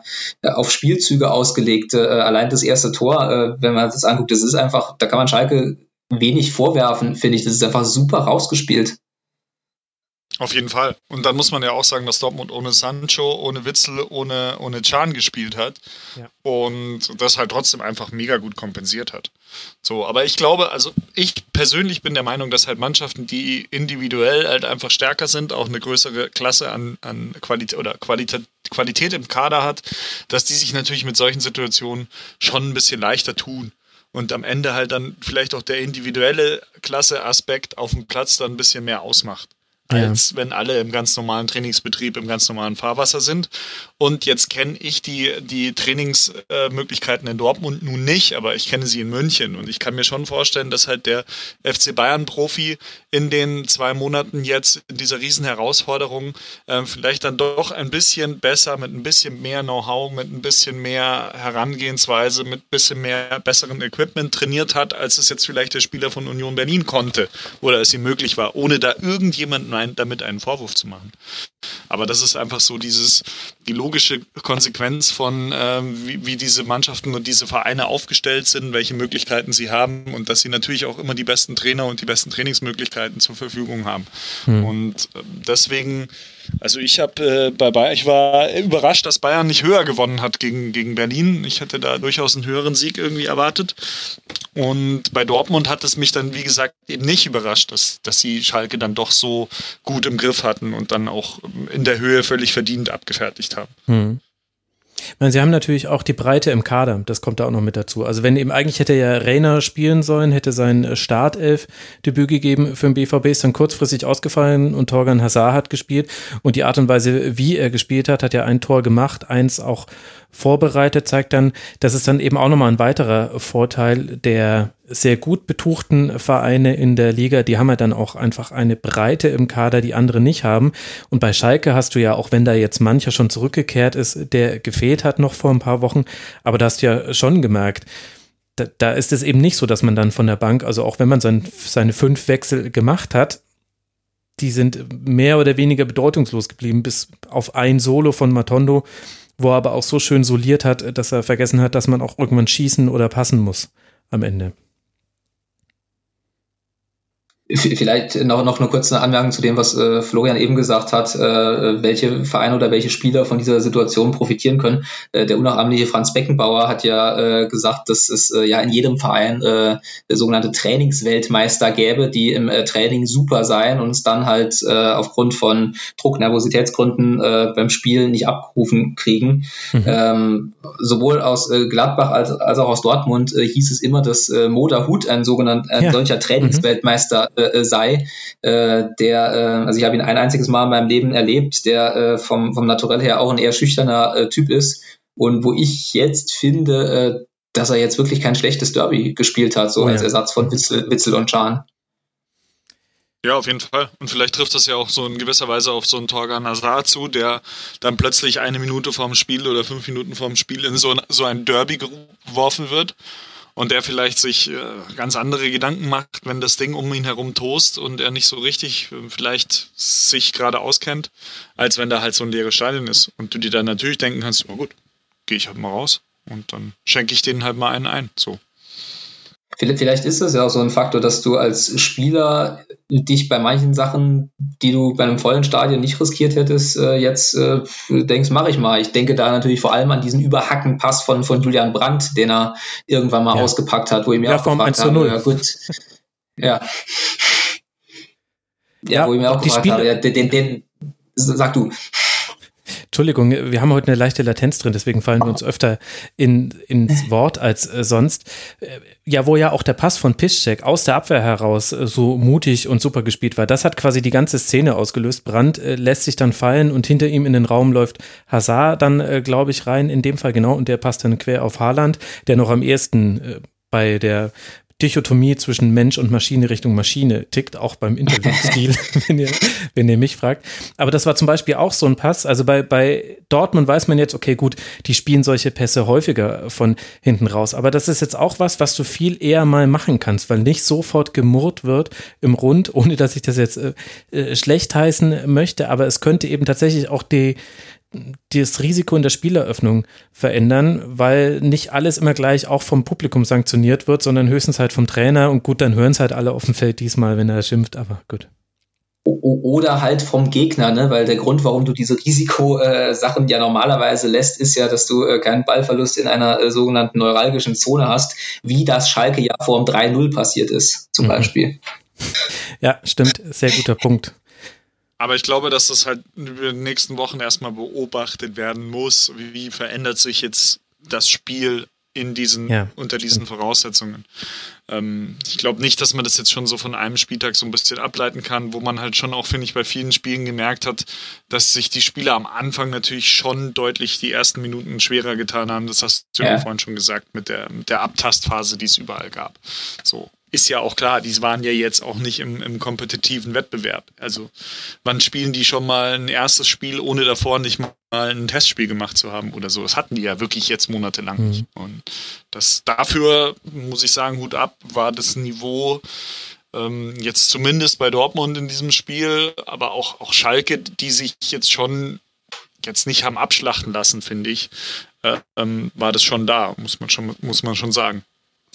Ja, wobei bei Schalke, da würde ich schon noch ein paar Abstufungen machen wollen. Also jetzt mal, also natürlich hat man es mit individuellen Fehlern auch Dortmund leicht gemacht. Also auch Schubert sah da ja nicht immer gut aus. Äh, Nastasic, Todibo hatten beide ihre Probleme und äh, der Fehler vom 13-0 wurde ja auch schon erwähnt.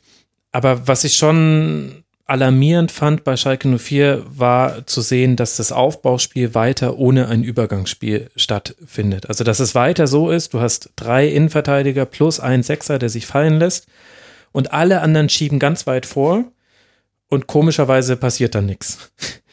Und mein, klar, es ist schwierig, das Voll jetzt komisch. einzutrainieren, aber also aus Schalker Sicht war das schon, war das nicht nur, weil es ein Derby war, schon, finde ich, bedenklich, weil das bei Schalke eben schon einen Trend fortsetzt, auch wenn man jetzt nicht weiß, ob man jetzt immer gleich dann von dem Trend sprechen soll, weil eben diese äh, dicke Unterbrechung dazwischen war. Aber ich, ich, ich möchte die offene Frage an Schalke 04 stellen, ja, wie habt ihr denn geplant, in Zukunft Fußball ja. zu spielen? Weil so wird es nicht funktionieren und zwar nicht nur gegen Dortmund nicht.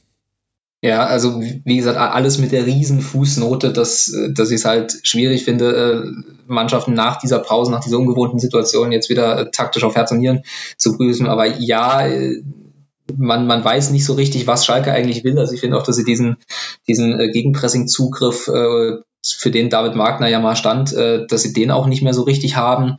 Ähm, ich, ich war ja quasi beim, beim letzten regulären Fußballspiel ähm, in der Arena beim DFB-Pokal gegen FC Bayern. Ähm, da sind sie ja mit 19 Prozent Ballbesitz.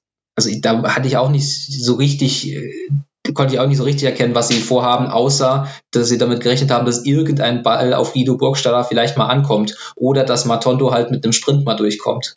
Oder Harit, äh, wobei ich nicht weiß, ob der damals gespielt hat.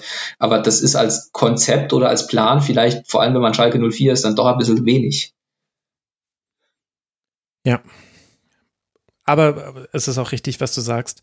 Wir dürfen es jetzt auch nicht überbewerten. Das kommt eben, das ist jetzt eben ein Kaltstart in die Saison. Es geht jetzt dann weiter für Schalke 04, wenn denn alles jetzt so weitergeht, wie es geplant ist, zu Hause gegen Augsburg und dann in Düsseldorf. Für Dortmund, die nach diesem Sieg vier Punkte hinter den Bayern auf Platz zwei in der Tabelle liegen, geht es jetzt dann nach Wolfsburg, bevor man dann zu Hause den FC Bayern empfängt. Das sind die nächsten beiden Spieltage, so sie denn so gespielt werden. Und dann lasst uns auch über das Spiel des FC Bayern beim ersten FC Union Berlin sprechen. An der alten Försterei gewinnt der FC Bayern mit 2 zu 0 nach 11 Meter von Lewandowski und Eckentor von Pavard. Also er hat geköpft, er hat nicht eine Ecke direkt verwandelt. Diese Zeiten sind vorbei in der Bundesliga. Flo, wie haben dir denn beide Mannschaften gefallen? Ähm, ich fand Union gut in der ersten Halbzeit, was äh, die, die Zweikampfhärte betraf, was so ein bisschen die Einstellung zum Spiel betraf. Also ich habe schon war beeindruckt, wie, wie gut sie da ähm, rangekommen sind und wie, mhm. wie sie es auch geschafft haben, Bayern so ein bisschen auf, auf ihr Niveau runterzuziehen. Ähm, das hat dann Thomas Müller hinterher halt auch gesagt, äh, wir haben ein bisschen zu viel Union-Fußball gespielt, bisschen viele lange Bälle und haben nicht so richtig die Bälle in die, in die Zwischenräume bekommen, haben sich auch teilweise ein bisschen träge bewegt, fand ich, die Bayern. Und ja, ich fand es ein bisschen äh, bezeichnend, just als äh, der Kommentator sagte, dass Union ja so super Zweikampfwerte hätte und vor allem im Luftzweikampf total überragend wäre, ähm, kam dann die Ecke, die dann zum vermeintlichen 1 zu 0 führte, weil dann der entscheidende Kopfball natürlich von einem Bayern-Spieler äh, gewonnen wurde und Thomas Müller dann zum vermeintlichen 1 zu 0 einschoss. Ähm, äh, was dann abseits war mit dem, mit dem äh, Video Assistant Referee.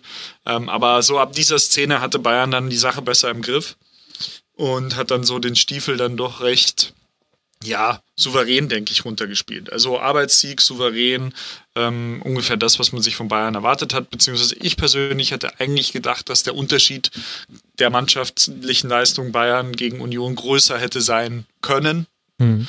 Ähm, und aber das war jetzt, glaube ich, ein bisschen ja, vielleicht eine Fehleinschätzung von mir, dass Bayern halt dann doch nicht auf Knopfdruck nach zwei Monaten dann dahin geht und total professionell, maschinell da das Spiel runterspielen kann. Lewandowski macht vier Tore und die gewinnen 6-0. War vielleicht ein bisschen zu viel erwartet. Ich fand sogar in der Anfangsphase oder eigentlich über weite Teile der ersten Halbzeit Union Berlin auch gefährlicher. Also in den Chancen, die man hatte, waren die klarer. Und also Union Berlin, man rechnet ja jetzt nicht mit einem Sieg gegen den FC Bayern und die Umstände sind jetzt auch mal, mal besondere. Aber ich finde auch angesichts dessen, dass ja Union auch nochmal seine eigene Geschichte vor diesem Spieltag hatte mit Urs Fischer, der eben wegen eines Trauerfalls in der Familie die Quarantäne verlassen musste und deswegen nicht auf der Bank äh, sitzen konnte. Ich fand, Martin, die haben sich unglaublich äh, teuer verkauft und vielleicht auch nach Dortmund die Mannschaft, die am nahtlosesten da weitergespielt hat, wo man aufgehört hat. Auch wenn mir bewusst ist, dass die Ergebnisse nicht mehr so gepasst haben, ganz am Schluss bei Union Berlin. Aber war ein guter Auftritt.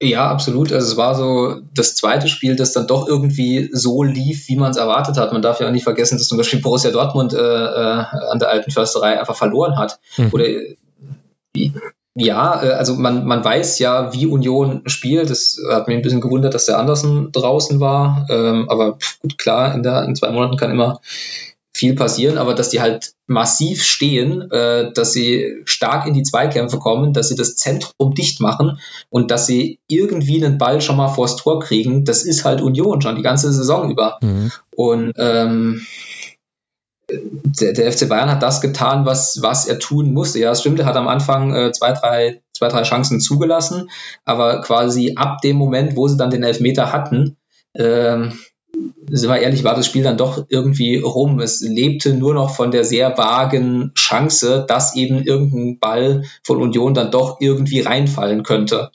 Oder halt, ob der FC Bayern dann halt das zweite, das zweite Tor macht. Und unter ähm, Hansi Flick hast du halt beim FC Bayern dann vor allem, wenn du 1-0 führst, halt den pragmatischen Ansatz, dass du nicht mehr voll ins Risiko gehst, sondern dass die äh, Konterabsicherung, die äh, unter Nico Kovac nicht immer zu 100 Prozent funktioniert hat, äh, dass die dann halt Priorität hat und dann spielst du dieses Spiel halt so vor sich hin. Und Union fährt, die, fährt eben die Taktik, die dann viele Mannschaften gegen Bayern fahren, dass du selbst wenn du 1-0 hinten liegst, halt nicht voll ins Risiko gehst, sondern den 0-1 Rückstand verteidigst, eben um die Chance zu haben, dass dann irgendwann nochmal ein Eckball runterfällt. Und es gab ja durchaus auch noch Chancen. Also ich, ich, ich fand ehrlich gesagt, also klar, Bayern hatte natürlich schon dann irgendwann wieder seine Ballbesitzphasen und in der zweiten Halbzeit stand Union auch deutlich tiefer als in der ersten Halbzeit und dann gibt's naturgemäß mehr Aktionen rund um den Strafraum und auch mal in dem Strafraum. Ich fand aber, dass man das eigentlich auch dafür, dass er Friedrich nicht gespielt hat, weil er gesperrt war und dafür Schlotterbeck zwischen Subotic und Hübner in der Reihe gespielt hat. Ich fand, dass man da sehr gut stand und Klar hatte Bayern auch Chancen. Bayern ist jetzt auch nicht so schlecht aus dieser Pause rausgekommen. Aber ich fand schon, dass, dass das Spiel auch offen war bis zum 2 zu 0. Dann war der Stecker tatsächlich gezogen. Wer weiß, was passiert wäre, wenn aber Felix. Groß seinen Schuss noch äh, gesetzt hätte. Ich, ich hatte eher das Gefühl, dass dass Bayern da ein bisschen sorglos geworden ist. Also da gab es so manchen, also Pavard lässt sich zum Beispiel an der Außenlinie einen Ball von Uja klauen, er will ihn eigentlich nur ins Aussperren und daraus kommt dann eine Flanke, die Manuel Neuer gerade noch so abfängt vor einem Unionsstürmer. Das sind jetzt nicht die Szenen, ja. an die man sich danach erinnert, aber das ja. Ja. Ich finde, ich, ich kann Max verstehen und ich finde schon, dass Bayern halt nicht so ganz den Zugang zu diesem Spiel so gefunden hat, um das halt wirklich komplett professionell und sehr hoch konzentriert irgendwie runterzuspielen. Es hat sich dann alles so gefügt, dass es gelaufen ist, dass du am Ende sagen kannst, souveräner Arbeitssieg, aber es gab schon so ein paar Tendenzen, wo, aber wie, wie äh, Martin, du ja auch schon gesagt hast, also so 60. Minute rum, ähm, hätte es schon mal sein können, dass einfach so ein Schuss von Berliner Seite einfach mal so reinfällt. Und dann steht es halt 1-1 und keiner weiß warum. Und der Nico Kovac wäre es wahrscheinlich auch passiert, einfach so. Bad Luck-mäßig. ähm, ja, aber passiert halt nicht so in dieser Mannschaft. Ich, ich, fand noch, ich fand noch zwei Sachen interessant, die Aufstellung betreffend. Zum einen, dass halt äh, Kingsley Coman draußen saß. Mhm. Und was ich mir eigentlich nur so erklären kann, dass, dass äh, Flick einfach nicht so viel Wert aufs Flügelspiel gelegt hat und eher so ein bisschen das so zwischen den Räumen haben wollte. Ähm, und zum anderen, es ist eigentlich nur so eine Randnotiz, aber äh, ein Lukas Hernandez, den man vor der Saison für 80 Millionen ge ge geholt hat, der hat jetzt natürlich auch nicht in diesen zwei Monaten es irgendwie geschafft, etwas an den Gegebenheiten zu rütteln, nämlich dass David Alaba als linker Innenverteidiger gesetzt ist und Alfonso Davis als Linksverteidiger. Ähm, und das fand ich schon auch so eine kleine Randnotiz nochmal wert. Einfach, dass der halt weiterhin einfach draußen sitzt und, und nur jetzt möglicherweise in englischen Wochen aus Rotationsgründen mal in die Mannschaft kommen wird, aber das noch nicht drauf hat einfach. Stimmt natürlich, aber hm? da weiß ich jetzt auch nicht, ob Boateng die größtmögliche Werbung für sich gemacht hat. Also die langen Bälle in der ersten Halbzeit, von denen dann auch Thomas Müller gesprochen hat, die kamen sehr häufig vom Boateng und waren häufig sehr unpräzise. Einen sehr guten hat er gespielt, aber man merkt schon deutlich, dass die Spieleröffnung von Bayern sich halt gedreht hat seit den besten Zeiten von Boateng und dass er es aber eigentlich immer noch so spielt wie immer. Dass er halt einfach mal, wenn alle zugestellt sind, dann spielt er den langen Ball, den Diagonalball auf die Flügel, aber da sind halt weder Ribéry und Robben, noch sind die Gegner inzwischen so, dass sie sagen, oh Hilfe, wir legen uns schon mal, wir legen uns schon mal in den Schützengraben, das ist ja ganz schlimm. Sondern ein Lenz hat sich gedacht, ja, herzlichen Dank, den, den nehme ich. Den, den nehme ich und trage den jetzt selber wieder zurück zu euch. Das schon, aber Hernandez ist halt, also es wird halt keine Alaba-Hernandez Innenverteidigerpaarung geben, weil die mit beiden, beide als Linksfüßer nicht äh, auf der rechten Innenverteidigerposition spielen wollen und alle Experimente in diesem Sinne oder in diese Richtung fehlgeschlagen sind. Also das wird nicht passieren. Boateng ist momentan einfach gesetzt, weil er keine Konkurrenz hat, weil seine Konkurrenz auf der Position aktuell Pavard ist und der spielt auf der, auf der Rechtsverteidigerposition. Ja, also ich finde es auch bemerkenswert, dass das, was heißt bemerkenswert? Irgendwie ist es halt so eine so eine organische Entwicklung, äh, wenn du halt sagst, du, du willst den, den, den Alfonso Davis von links nicht mehr wegnehmen und ähm, du hast David Alaba, was man heute, glaube ich, auch so ein bisschen gehört hat, äh, halt äh, als Abwehrchef auf dem Platz, was Flick ja auch in Interviews gesagt hat, dann ergibt sich das halt so und dann hast du halt 80 Millionen plötzlich auf der Bank äh, sitzen, zumal das ja auch ein äh, Transfer war, als äh, Hansi Flick noch kein, kein Vetorecht bei Transfers hatte. Wird noch spannend zu sein, wie das dann halt in einer sehr fiktiven kommenden Saison bei einem sehr, sehr fiktiven möglichen Transfermarkt äh, äh, sich, sich schüttelt. Ja gut, da könnte man ja auch mit Dreierketten spielen, aber jetzt wird es wirklich völlig fiktiv. Ja. Boateng muss halt eher die Rückkehr des Niklas Süle ähm, ähm fürchten, aber da mhm. gab es ja offensichtlich auch ähm, Rückschläge, sonst, sonst wäre er jetzt vielleicht schon wieder an der Mannschaft dran. Das stimmt natürlich. Ansonsten äh, Müller, Kimmich, ähm, ganz, ganz gut gespielt. Ich finde, dass Goretzka eine, eine interessante Rolle hat, beziehungsweise die Rolle ist jetzt nicht äh, so wahnsinnig neu, aber er hat sie sehr gut ausgefüllt, eben dieser 10er, 8er Verschnitt, genau. Und aber auch gleichzeitig das, also es ist schon ein bisschen sinnbildlich gewesen, wie der Elfmeter zum 1 zu 0 rausgeholt wurde von Goretzka, Subotic. Riesen, Riesenpech eigentlich, weil er kann da eigentlich nichts machen. Er sieht Goretzka nicht kommen und der ist halt einfach den einen Schritt schneller am Ball und dann trifft ihn da nach Subotic. Das fand ich aber durchaus stellvertretend für die erste Halbzeit. Da haben war es eher noch jemand wie Goretzka, der bei Bayern was möglich gemacht hat, auch ein Thomas Müller, der sehr zwischen den Linien war, wie du es auch gesagt hast, Flo. Und in der ersten, der zweiten Halbzeit war es dann eher so das Spiel für Thiago, für Kimmich, wo es dann eben auch mal ein Passspiel gab, wo dann auch mal ein Davis hinterlaufen konnte. Ja, das waren so meine Eindrücke dazu. Ja, und am Ende war die bayerische, bayerische Passquote halt mit 82,8 Prozent angekommenen Pässen so ein bisschen leicht unter Durchschnitt, aber jetzt noch nicht, nicht katastrophal, aber schon hat man schon besser gesehen bei Bayern auch. Krise bei Bayern. Flo Bogner hat es zuerst gesagt. Anderson war übrigens, so wie es ich verstanden habe, leicht angeschlagen und deshalb nicht okay. von Beginn an. Und dann hat äh, Union Berlin noch die mit gelb vorbelasteten Spieler ein bisschen sortiert. Da hatte man fünf Stück und wollte nicht alle fünf gleich aufs Spielfeld schicken. Vielleicht auch deshalb, weil das nächste Spiel zwar jetzt in anderer Form stattfinden wird als erwartet, aber kein ganz unwichtiges ist. Man spielt nämlich auswärts in Berlin bei Hertha. Da wollte man vielleicht nicht so viel riskieren.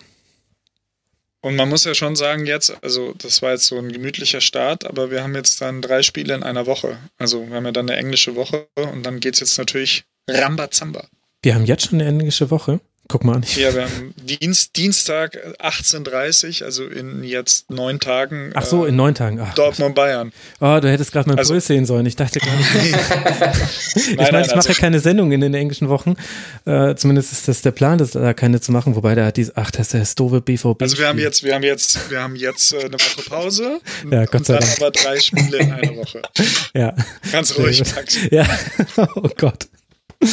Wobei, ach, das ist ja echt ätzend, dass ich dann am BVB gegen Bayern Spieltag keine Sendung machen wollte. Oh. Aber gut, aber, aber gut, andere. Die spielen auch schon um 18.30 Uhr, das kriegen die Leute auch nicht so mit. ja, das stimmt, stimmt, stimmt natürlich. Ja, gut, aber liebe Hörerinnen und Hörer, aktuell sehe ich da keine Möglichkeit. Der Kindergarten wird da noch nie auf sein. Und auf, es gibt, es gibt keinen kein Planeten, auf dem ich drei Stunden mit den Kindern für drei Stunden mit dem Rasenfunk eintausche. Sorry. Gut, für die Bayern geht es jetzt dann weiter zu Hause gegen Eintracht Frankfurt und dann eben geht es in die berühmte englische Woche, die gerade schon erwähnt wurde mit Borussia Dortmund.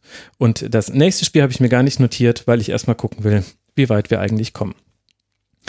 Dann, das wäre dann Düsseldorf. Das wäre dann Düsseldorf. Danke, danke Flo. Auf dich kann man sich einfach verlassen.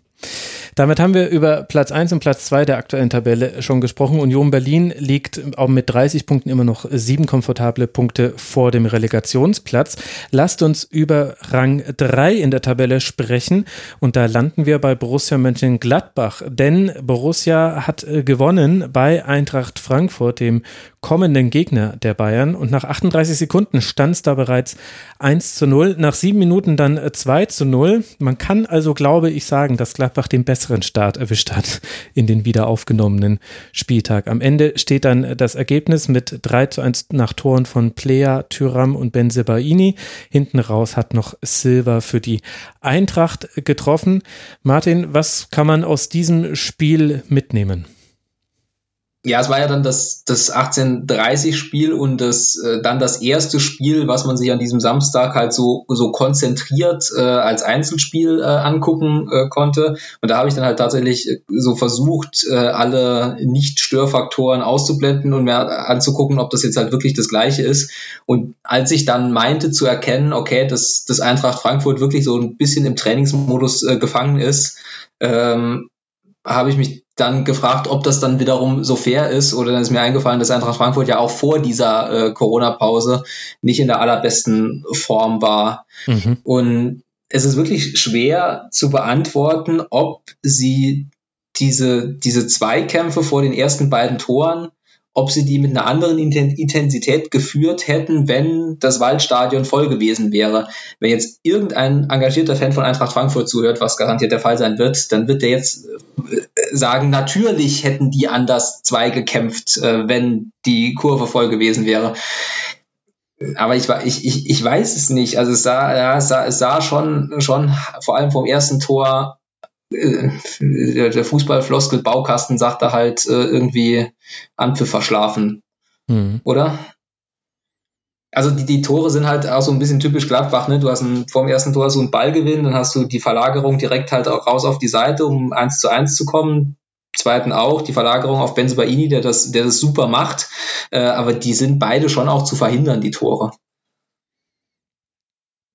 Ja, ich, ich, ich weiß nicht, bei, bei Eintracht Frankfurt bin ich noch exakt auf demselben Stand wie vor der Pause.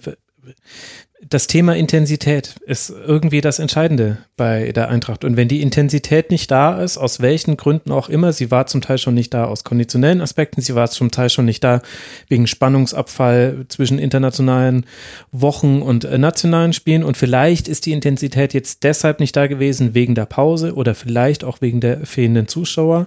Wer weiß. Aber wenn Eintracht Frankfurt keine Intensität auf dem Platz bekommt, dann spielen sie einfach nicht gut.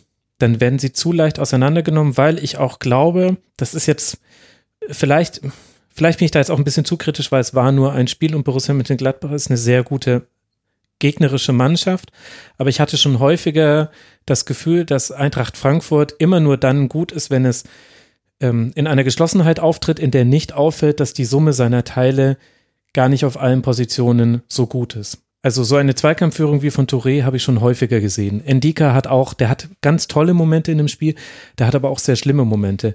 Ein Kamada macht Dinge, die machen mich als neutralen Beobachter manchmal wütend, wo ich mich dann ja. über mich selbst, wo ich ja. mich über mich selbst wundere.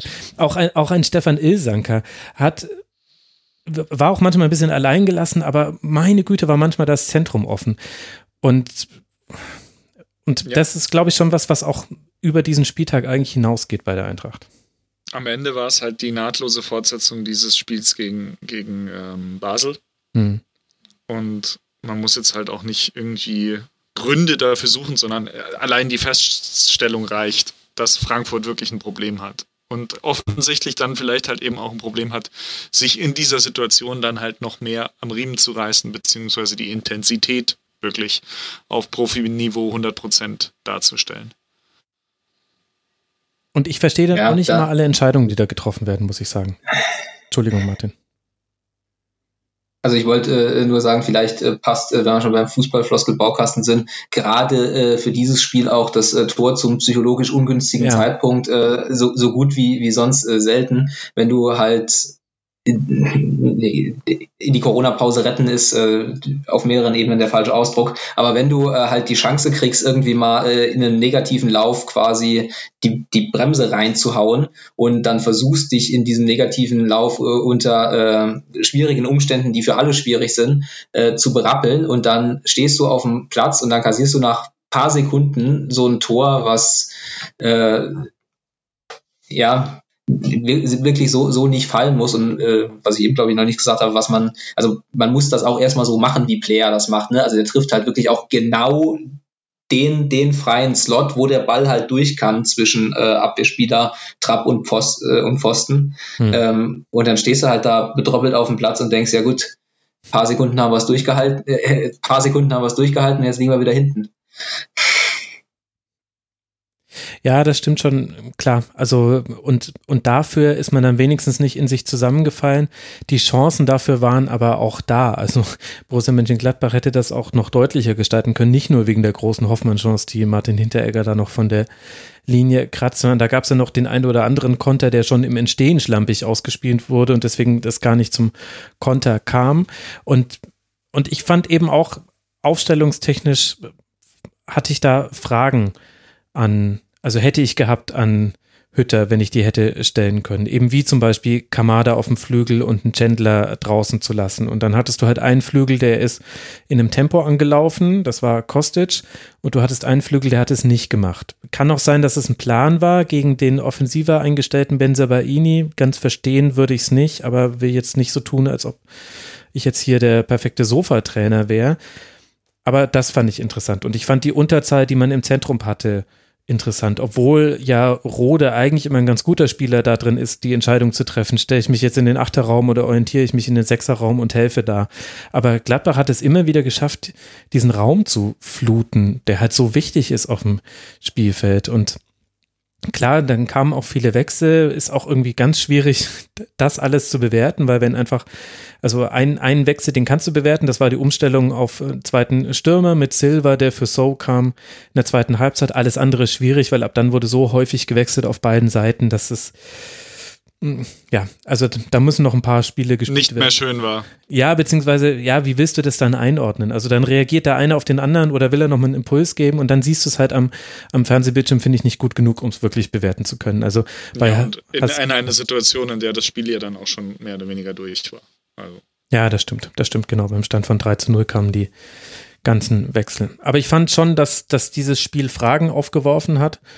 Und ich meine, rein tabellarisch ist es ja auch kritisch um Eintracht Frankfurt. Also das war, was bei Borussia Mönchengladbach gerade klappt, nämlich dass man sich oben äh, festsetzt und fünf Punkte Vorsprung aktuell, Stand heute, auf äh, Leverkusen hat. Genau dasselbe ist mit Eintracht Frankfurt, aber halt leider auf den Relegationsplatz.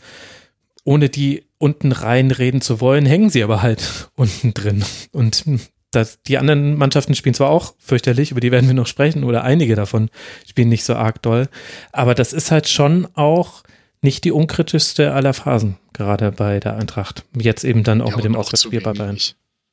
Auch einfach zu wenig, unterm Strich. Also 28 Punkte nach 25 Spielen ist einfach schlecht für Eintracht Frankfurt. Mhm.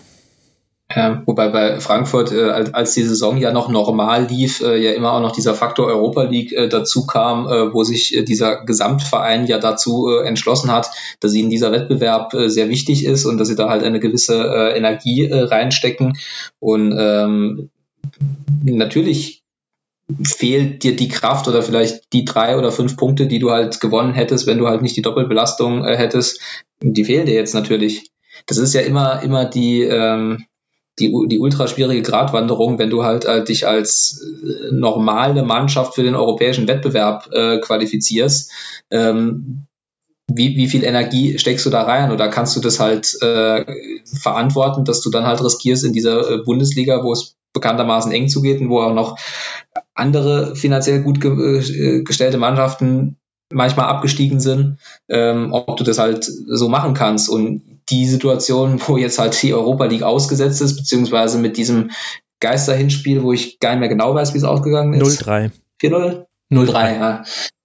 Genau, äh, fällt das natürlich doppelt zusammen, ohne dass jetzt irgendjemand was dafür könnte. Ne? Ja, klar. Und im anderen Pokal äh, spielst du auswärts bei den Bayern im DFB-Pokal. Ja, stimmt, ja. Da war was. Ja. Ja, aber ich glaube halt am Ende, am Ende muss halt Frankfurt jetzt schon sich auf die Liga konzentrieren, weil halt mit Europa League ist nicht mehr und Pokal sind jetzt auch irgendwie die, äh, die, die, die, die Orts nicht besonders auf Eintracht-Seite. Und du hast eben nur fünf Punkte jetzt nur noch und hast jetzt eine Woche mit, korrigier mich, Bayern, Freiburg, Wolfsburg. Mhm. Ähm, ja, also da kannst du auch dreimal verlieren. So. Und dann weiß ich nicht, ob es dann noch fünf Punkte sind wenn da neun Punkte zu vergeben sind. Also Frankfurt würde ich jetzt gerade mal so ein kleines Fragezeichen oder so ein kleines äh, rotes Drei, rotes, äh, rotes Warnsymbol hin, hin, hinstellen, ja. Ja. Doch, durchaus. Ich glaube, da wird niemand widersprechen. Während man bei Borussia Mönchengladbach eher ein grünes Ausrufezeichen ersetzen kann, die sind sehr gut aus dieser Pause rausgekommen. Klar, Spielverlauf hat da geholfen, aber ich fand auch, dass da ähm, viele Dinge zu sehen waren, die man schon kannte vom Borussia Mönchengladbach und zwar im Guten. Also das Aufbauspiel mit, äh, mit Strobel, der sich äh, fallen lässt äh, im Zweifel, wenn angelaufen wird, wurde aber jetzt gar nicht so viel in dem Spiel. Du hattest immer wieder Spieler in den Halbräumen, die anspielbar waren. Player, tolles Spiel gemacht. Hofmann, gutes Spiel gemacht. Tyram auch.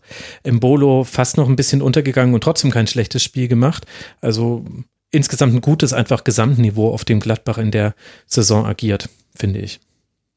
Ja, und wenn wir gerade wieder so herrlich normal über Fußball reden, möchte ich bei Borussia Mönchengladbach auch nochmal vor allem diese äh, Innenverteidigung aus Ginter und Elvedi, äh, ja. die kommt mir, glaube ich, ein bisschen zu schlecht weg in der Gesamtbetrachtung. Borussia Mönchengladbach, die ist, die ist super. Also äh, äh, da hat, da hat sich eine, eine Ruhe und Souveränität äh, etabliert, äh, kombiniert mit dem, äh, glaube ich, dann doch halt recht klaren Spielsystem. Ähm, was dann dazu führt, dass man halt auch Spiele, wo man sich dann halt einen gewissen Vorteil erarbeitet, halt auch einfach nicht mehr wegschenkt. Mhm.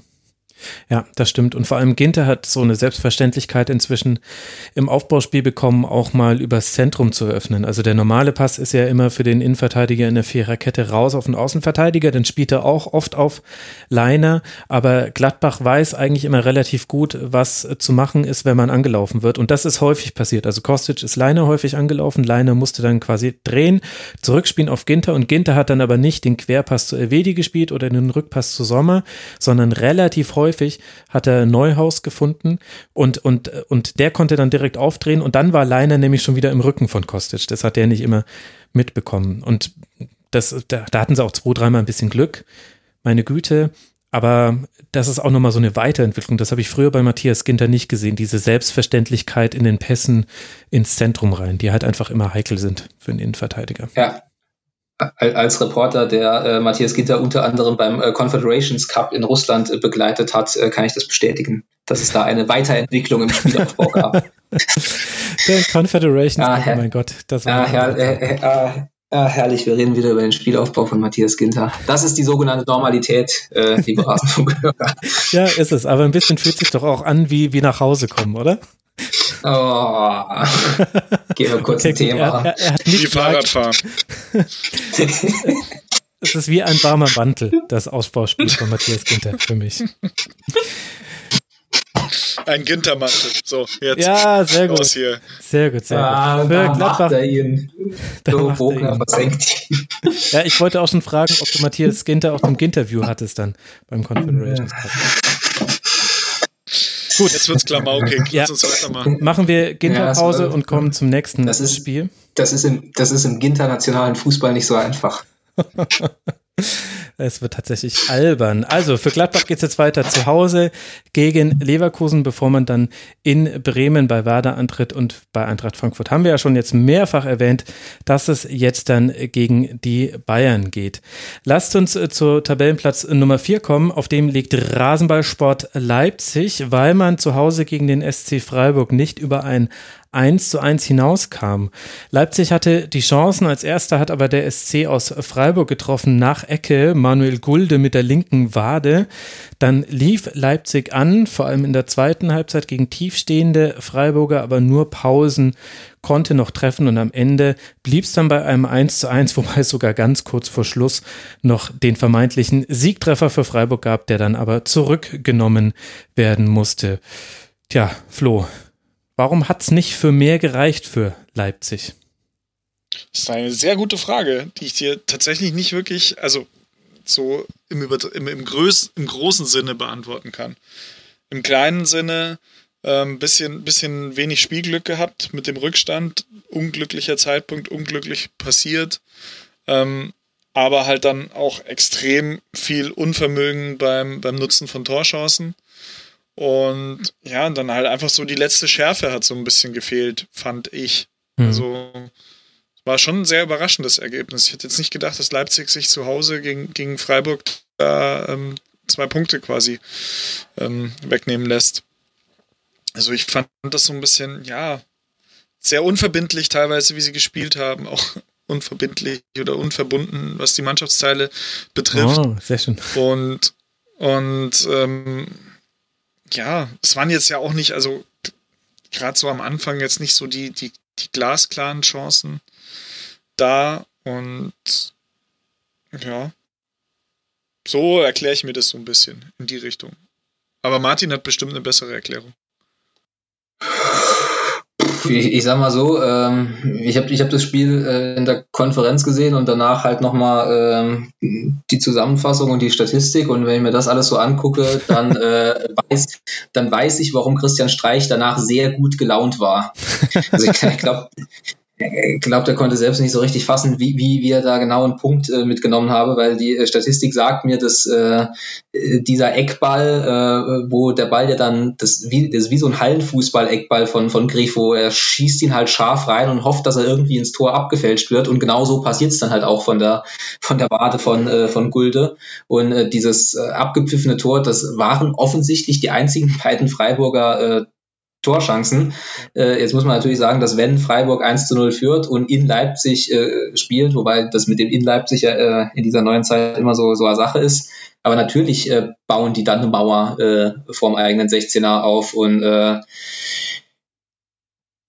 da hat Leipzig das eigentlich nicht schlecht gemacht. Ähm, also vielleicht haben sie ein bisschen zu oft dann, was ich jedenfalls im Zusammenschnitt äh, gesehen habe, ein bisschen zu oft in den hohen Ball reingespielt, aber auch da sind sie dann ja dran gekommen. Also Paulsen hat, hat ja diese, diese Abschlusschancen und er hatte auch mehr oder bessere Chancen als das Tor, das er dann schlussendlich gemacht hat. Oder es, es wäre einfacher gewesen, äh, eine dieser Chancen reinzumachen, als, als der, das Tor, das er dann gemacht hat. Ja, und wie gesagt, eigentlich muss das Spiel halt irgendwie dann doch 2-1, 3-1 für Leipzig ausgehen. Es geht halt 1-1 aus und äh, Christian Streich ist fröhlich. Ja, ich glaube auch, dass man es tatsächlich so in dem Fall mal sagen kann, dass das normalerweise ein Sieg für Leipzig ist und aber aufgrund äh, unglücklicher Umstände aus Leipziger Sicht und glückliche Umstände aus Freiburger Sicht ist es der nicht geworden. Es gab schon in beiden Halbzeiten, also ich habe es ja über 90 Minuten mir angeguckt, gab schon Dinge, die noch gefehlt haben im Leipziger Spiel. Also in der ersten Halbzeit zum Beispiel gab es zwei sehr gute Umschaltsituationen, wo du auch gleich wieder gesehen hast, okay, das ist einfach was, das, das, äh, das müssen sie nicht mehr trainieren. Die Laufwege haben gepasst. Da gab es zweimal gute Abschlusschancen, die dann einfach nur nicht genutzt wurden. Diese Umschaltsituationen wurden aber auch zu selten erzwungen. Also das, was Leipzig halt äh, sehr gut eigentlich kann, hat es da relativ selten gezeigt. In der zweiten Halbzeit war es dann einfach nicht mehr möglich, weil Freiburg unfassbar tief stand. dann ist es natürlich auch schwierig. Da hat aber auch Leipzig es halt ganz schlecht geschafft, äh, kontrolliert in die Zwischenräume zu kommen, hat sehr viel zentral probiert. Also ganz wenig auf die, über die Flügel. Dann hatte man eben viele diese gechippten Bälle, diese Halbfeldflanken. Ich glaube, es waren, ich habe es mir natürlich rausgeschrieben, dass es, genau, es waren 35 Flanken. Und das ist sehr viel für Leipziger Verhältnisse. Also, das ist bei, bei. Dann täuschte der Eindruck doch nicht. Nee, nee, hat, hat nicht getäuscht. Und die waren auch nicht alle schlecht. Das will ich nicht damit sagen. Das 1 zu 1 ist ja auch nach einer Halbfeldflanke äh, gefallen aber er zeigt halt, dass man wenig andere Wege in den Strafraum hatte. Und da hat es zwar Freiburg auch ganz gut gemacht, aber ich hatte so das Gefühl, Leipzig hat nur ein bisschen das Selbstvertrauen gefehlt, in die Räume mal reinzugehen und vor allem da auch mit einer Passschärfe reinzuspielen, dass du was, dass du den Ball weiterverarbeiten kannst. Das war manchmal so ein bisschen vorsichtig, fast ein bisschen gespielt da hat man ein bisschen was liegen lassen. Und eventuell hätte es da auch noch Impulse von der Bank geben können. Das hat mich so ein bisschen gewundert. Julian Nagelsmann hätte ich als einen Trainer eingeschätzt, der mit der neuen Möglichkeit, mehr, mehr Spieler zu bringen, vielleicht ein bisschen mm, weniger konservativ umgeht. Er hat es aber nur dreimal gewechselt und hat halt zum Beispiel Dani Olmo nicht gebracht, wo ich das Gefühl hatte, okay, den kannst du doch einfach mal dem kannst du doch einfach mal sagen, weißt du was, stell dich doch einfach mal immer dahin, wo eine kleine Lücke ist und, und mach dann Dinge. Weil das hätte er nämlich tatsächlich gemacht und dann hättest du einen Gegenpol gehabt zu Kevin Campbell, der der Einzige war, der das gut gemacht hat und Nkunku, der, ja, das hat mich ein bisschen gewundert, dass der rausgenommen wurde, aber meine Güte, Patrick schick gebracht. Gehst, vielleicht war es auch die Reaktion auf die vielen Flanken, bringst halt jemanden, der groß ist. Ja, das aber war. Campbell war, Campbell war, fand ich, also ein belebendes Element dafür, dass der ja monatelang gar nicht gespielt hat. Absolut. Also der kam ja jetzt wirklich, ich glaube, das letzte Mal hat er, glaube ich, im November gespielt und der kam rein und war der beste Mann bei Leipzig. Ähm, das ist vielleicht was, wo man die nächsten Wochen drauf, drauf aufbauen kann. Aber wenn Kampel spielt und Kampel so spielt, wie er gespielt hat, ist das Spiel natürlich auch sehr Kampellastig, also das Offensivspiel. Und vielleicht ist das dann auch so ein Grund, dass andere Facetten dann der, der, Offensive dann vielleicht nicht so zum Tragen kamen, weil dann sehr viel über Kampel lief. Ja, der halt dann einer ist, der den Ball gerne vorne reinchippt oder wie auch immer.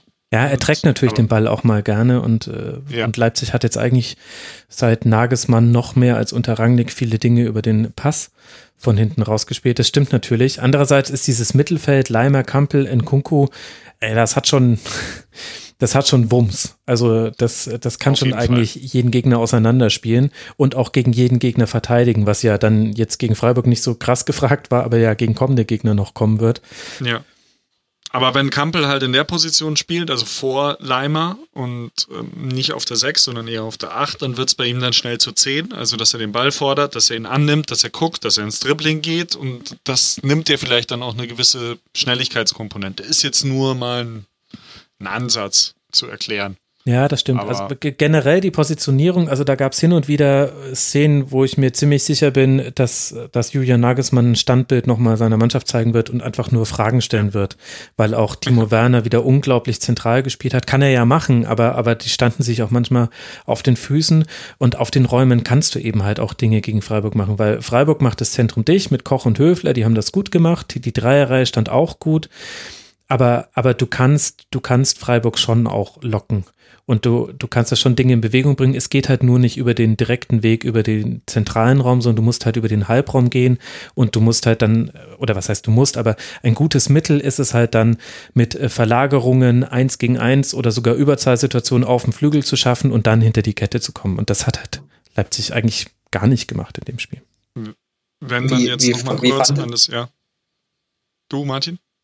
Okay, ich wollte nur Max fragen, wenn du es über 90 Minuten geguckt hast, wie fandest du äh, Timo Werner in der Situation, weil das ja auch so eine äh, Debatte beim äh, großen FC Bayern ist, äh, ob man ihn nun äh, verpflichten sollte oder nicht verpflichten äh, sollte, weil man ja als FC Bayern normalerweise gegen tiefstehende äh, Gegner spielt und äh, Timo Werner seine großen Stärken bekanntlich dann hat, wenn er eben äh, aus dem Tempo kommt, was man zum Beispiel auch bei diesem einen Abwurf von Gulaschi gesehen hat, als er das ganze den Ball über das ganze Feld gefeuert hat und äh, Timo Werner einfach nur losgelaufen ist. Ähm, es gibt ein paar Leute, die sagen, er hat sich da verbessert. Ich finde auch, dass er sich verbessert hat, aber ich finde, dass er sich immer noch wahnsinnig schwer tut und in diesem, in dieser Disziplin Räume erkennen und Räume ja. finden. Ja, genau, genau. Das, das finde ich ist genau das Ding. Also Timo Werner kann auf jeden Fall den Steckpass spielen, wenn, wenn er hinterlaufen wird oder wenn er sieht, da ist jemand in der Bewegung. Was aber Timo Werner nicht erkennt, ist, wenn es bei mir eng ist, dann muss ich jetzt den Ball zum Achter spielen, damit der das Spiel verlagert. Und das ist das, ist ja das, was du bei anderen Mannschaften wie eben dem FC Bayern drauf haben musst oder auch so ein bisschen vielleicht in deiner Intuition irgendwann hast, dass du ein Gefühl dafür hast, hier ist es gerade eng, okay, der Ball muss jetzt darüber, ich kann den Ball direkt nicht spielen, aber der Junge kann es und der kriegt ihn jetzt von mir so, dass er ihn auch direkt mit einem Kontakt weiterspielen kann. Das finde ich, sieht man bei Werner seltener. Der ist immer, also der kann schon auch den vorletzten Pass spielen, so durch die, durch die Gasse, sowohl diagonal als auch so stecken, wenn er selber einen diagonalen Lauf hat, das macht er ganz gut. Und er hat definitiv unter Nagelsmann dadurch, dass er häufiger auf dem Flügel oder vom Flügel kommend agiert und dann eher auch so in einem Zehnerraum man, manchmal sich fallen lässt, hat er immer mehr solche Situationen. Der ist aber halt, also gegen Freiburg war es halt so, wie wenn du hier in den Perlacher Forst gehst. Du, du, du machst einen Schritt in den Wald und auf einmal bist du umzingelt von Bäumen. Und dann, und dann musst du ein Gefühl dafür haben, wo geht wo, wo geht's denn jetzt hier weiter? Und ich glaube, Timo Werner ist so einer, der rennt halt dann einfach auf den nächstbesten Baumstamm zu. Der kommt auch manchmal an dem vorbei, aber dahinter wartet halt der nächste. Und ein Thiago ist halt zum Beispiel eher einer, der weiß, okay, wenn hier so viel Schatten fällt, dann äh, kommt die Sonne von da, ah, da drüben ist die Lichtung.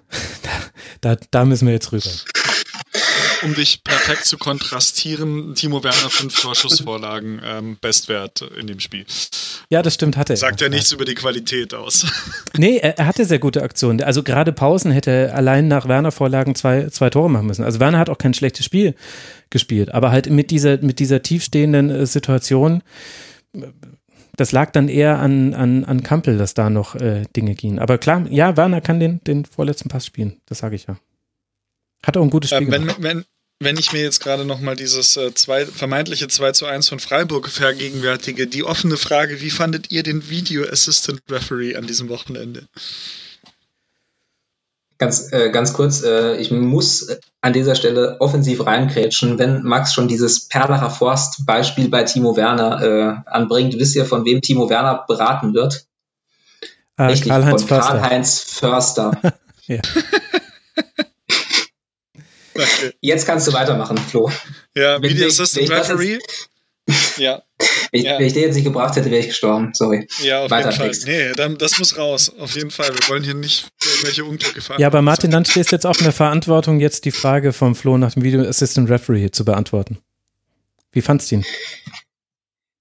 So, so insgesamt über den Spieltag oder jetzt speziell beim, bei Leipzig. Ja, ich ziele davon ab, dass es für mich halt wiederum sehr, sehr undurchsichtig war und man sich vielleicht in den zwei Monaten irgendwie eine bessere Lösung hätte einfallen lassen können, das ein bisschen besser wieder zu, oder zu kommunizieren. Aber es ist irgendwie so, wir sind nahtlos da, wo wir am 25. Spieltag aufgehört haben, fand ich. ich finde, dass man da jetzt, also so wie wir bei, bei den Mannschaften das mit einberechnen, dass es jetzt gerade wieder losgeht und es besondere Umstände sind, ist beim Video Assistant Referee auch so. Und da haben sich ja zum Beispiel auch Dinge verändert. Also zum Beispiel agieren die jetzt nur noch mit einem Operator pro Team. Das heißt, wir hatten ja zum Beispiel beim FC Bayern die doppelte Abseitssituation, wo quasi zwei Abseitsstellungen äh, gecheckt werden mussten. Und ich bin mir ziemlich sicher, dass das früher parallel passiert wäre. Erste hätte der eine Operator die Bilder rausgesucht, für die zweite der zweite Operator. Und jetzt gibt's halt gerade nur einen. Und gleichzeitig haben sich bei denen jetzt auch so, so wie es ich jetzt verstanden habe, eben die Zusammensetzung der Teams geändert. Auch, auch ja zwischen Schiedsrichtern und äh, Schiedsrichterassistenten hat sich's verändert. Die Regel wurde aufgehoben, dass du nicht mehr in deinem Landesverband nicht mehr pfeifen darfst. Also Dr. Felix Brüch, der ja in München wohnt, äh, dürfte jetzt auch Spiele vom FC Augsburg zum Beispiel pfeifen. Das durfte er früher nicht. Und gleichzeitig kommen aber auch die Assistenten jetzt aus der Nähe. Das heißt, die Schiedsrichtergespanne werden auch gemischt. Und ich finde dafür, also ja, klar, da gab es jetzt auch so zwei, drei Szenen, wo es ganz schön lange gedauert hat oder nicht so gut kommuniziert wurde. Auch in der zweiten Liga vielleicht. Aber da wäre ich jetzt angesichts der Umstände, was ja oft eine Floske ist, aber hier jetzt mal stimmt, würde ich sagen, das ist, okay. dafür liest doch noch gut. Ich, ich finde halt gerade bei dem Müller-Tor gegen, gegen Union, weiß ich bis jetzt noch nicht, ob das abseits war oder nicht. Klar war es abseits. Doch auf der, mit der gegengeraden Kamera hat man es gesehen. War ja, abseits. war da ein Standbild? Ich weiß nicht. Also, das war mir so ein bisschen, vielleicht wieder ein bisschen scheu kommentiert, aber ich möchte auch gerne die andere Position einnehmen. Ähm, ich glaube, man kam viel besser irgendwie mit so Situationen einfach klar, auch als Zuschauer oder möglicherweise auch als Fan. Das kann ich jetzt nicht beurteilen, weil halt so ein bisschen so, ja, okay, keine Aufregung. Wurscht. kein, kein ja, so ein bisschen. So dieses, ah, ist ja nur Fußball, okay, war abseits. Hm. Und es waren ja schon zwei, also bei Freiburg war es ein spielentscheidendes oder ein möglicherweise spielentscheidendes Tor, das weggenommen wurde. Und wenn wir nachher noch über Augsburg-Wolfsburg, ich will noch nicht zu viel verraten, aber auch dort gab es ja so eine Szene. Und es ist sehr unemotional, finde ich, generell halt einfach durch vonstatten gegangen. So im Vergleich zu vorher, was ja eigentlich gut ist. Weil es ja auch eine sehr unemotionale Entscheidung ist. Das sind halt zwei Linien und die eine ist halt näher dran als die andere. Genau. Und es dauert halt jetzt ja. vielleicht einen Ticken länger, sie zu ziehen.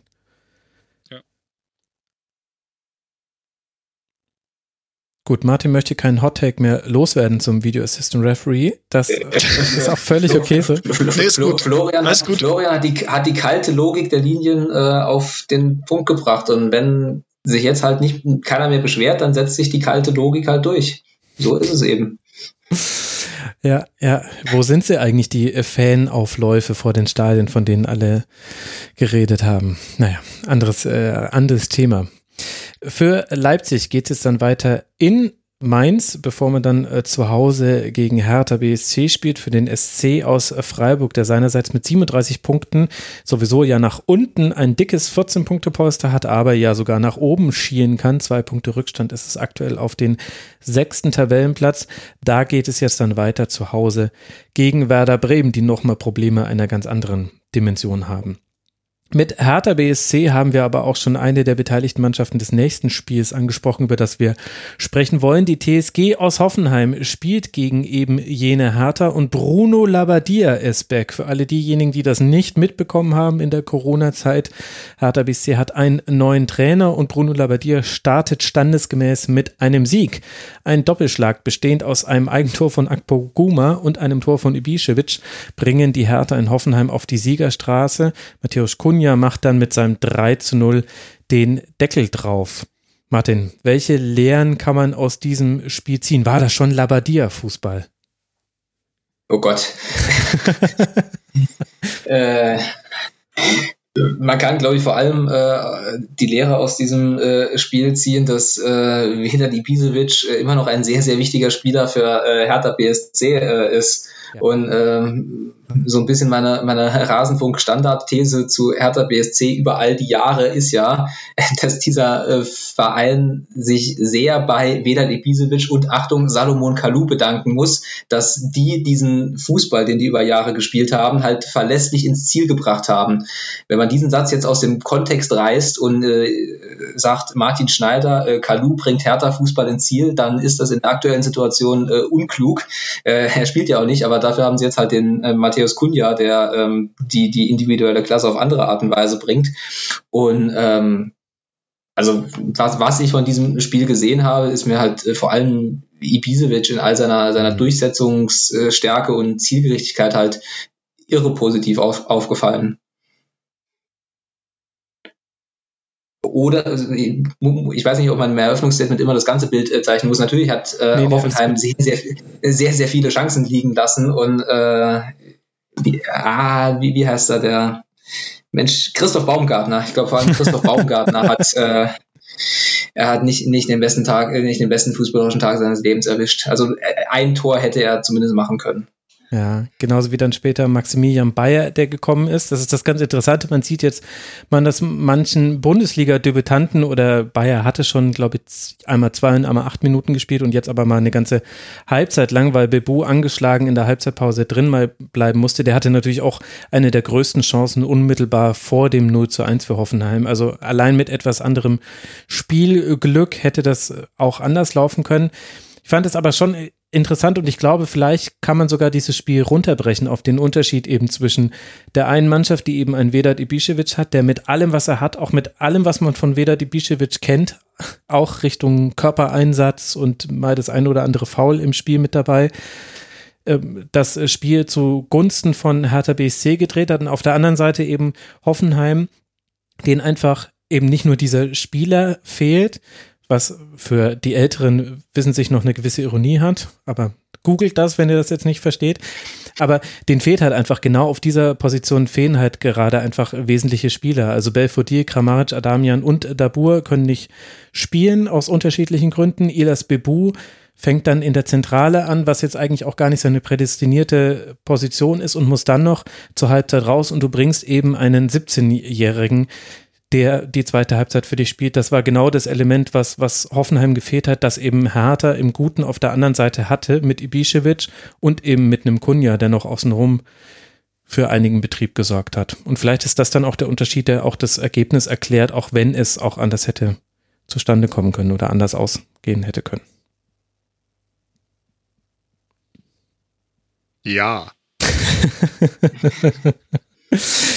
Das ist mit der Latenz finde, heute wirklich schwierig. Ich weiß immer nicht, wie lange ich warten muss, ob noch jemand nee, ich, dieses, Das war tatsächlich meine Latenz. Ähm, ich, ich finde noch äh, sehr interessant darauf hinzuweisen, dass Ibisevic unter Labadia ja schon gespielt hat und da auch sehr gut funktioniert hat mit äh, 39 Toren in 71 Spielen unter Bruno. Bruno. Mhm, stimmt. Und ähm, nicht ganz uneitel möchte ich sagen, dass ich viel über, viel über diesen Spieltag nachgedacht habe, aber mir von vornherein relativ klar war, dass die Hertha dieses Spiel gewinnen wird oder zumindest sehr große Chancen hat, das zu gewinnen, weil einfach die ganze Situation eben auch durch den Kalu-Vorfall äh, und dann natürlich auch die Situation mit einem neuen Trainer und weiteren Gegebenheiten in Berlin einfach ja schon dafür gesprochen haben, dass die Mannschaft wirklich was anbieten muss und dann am, am Ende auch anbieten wird auf dem Platz.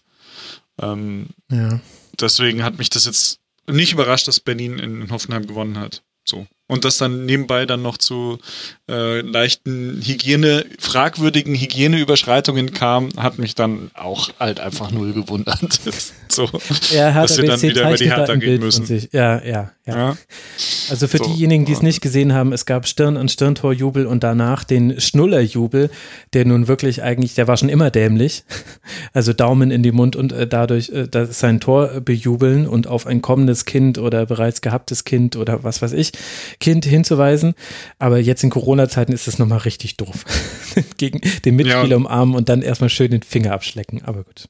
Ja, genau. Und, und halt auch Herr Boyata, der, der glaube ich, Ibisevic so leicht auf die Backe geküsst hat. Ja, ja. Man danach aber behauptet hat, er hätte ihn gar nicht geküsst, sondern er hätte ihm irgendwas über irgendeine Standardsituation oder über eine irgendwas erzählt. Ja, ja, klar.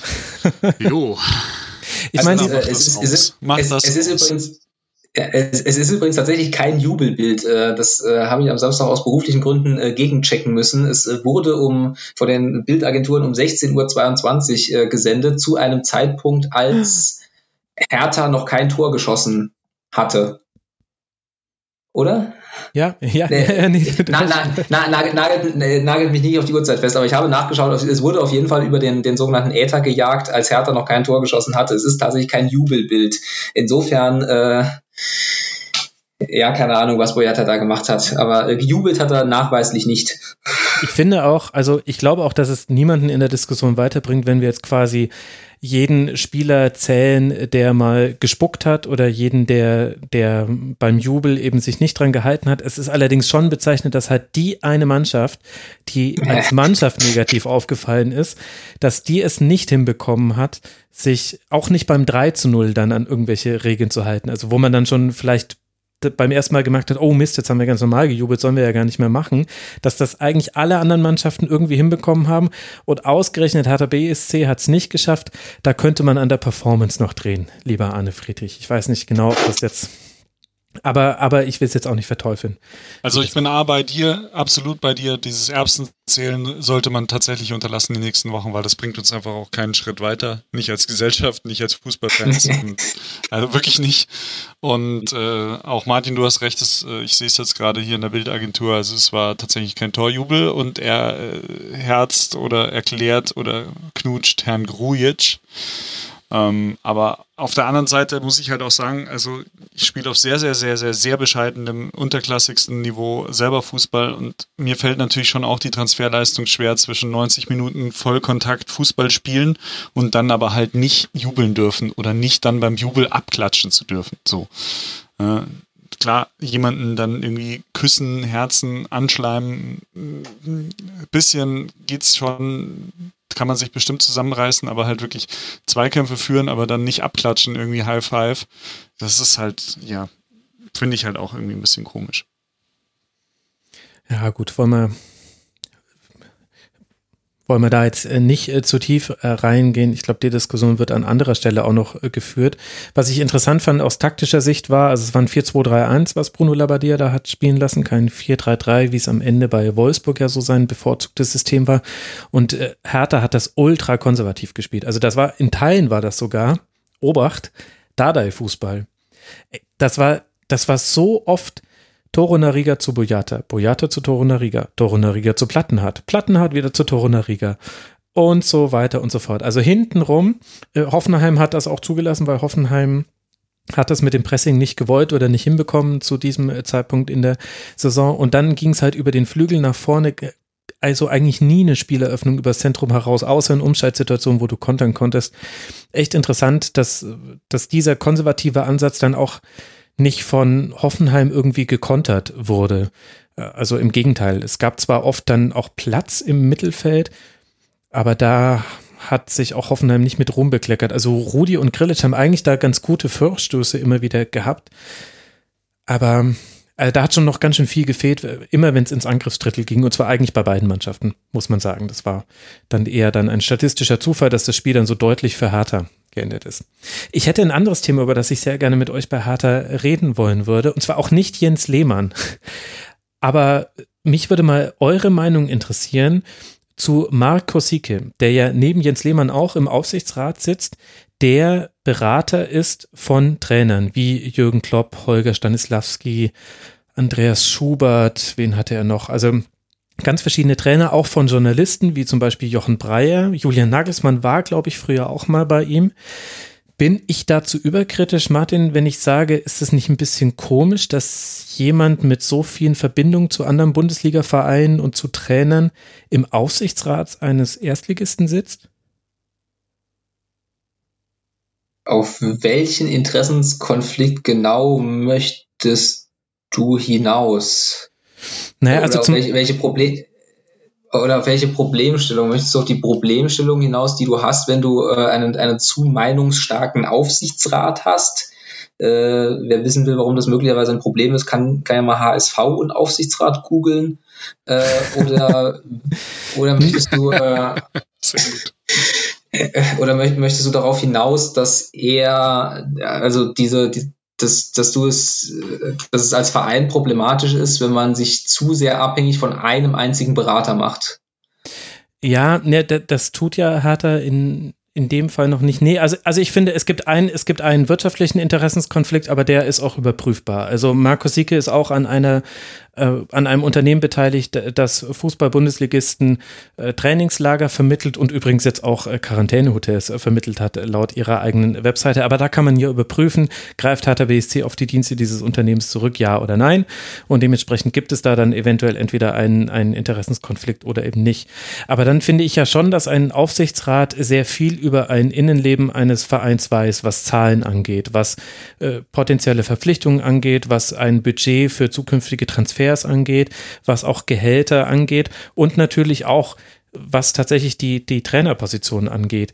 Und da finde ich es irgendwie hm, zumindest interessant, dass da jemand sitzt, der so viele Verbindungen zu anderen Trainern hat, und zwar wirtschaftliche Verbindungen als auch zu Journalisten. Also wenn ein, ein Spielerberater in einem Aufsichtsrat säße, was ja, glaube ich, war das Jörg Neblung, der das auch schon probiert hat bei Hertha, oder Jörg Neubauer, ich verwechsel die beiden immer, sorry ähm, dann, dann würde man da ja, glaube ich, auch äh, zumindest mal kurz drüber diskutieren, ob das, ob es da eben nicht mögliche Interessenskonflikte gibt. Und im Grunde ist ja Kosike ein Trainerberater, eben kein Spielerberater. Und Journalisten hat er auch noch unter seinen Fittichen.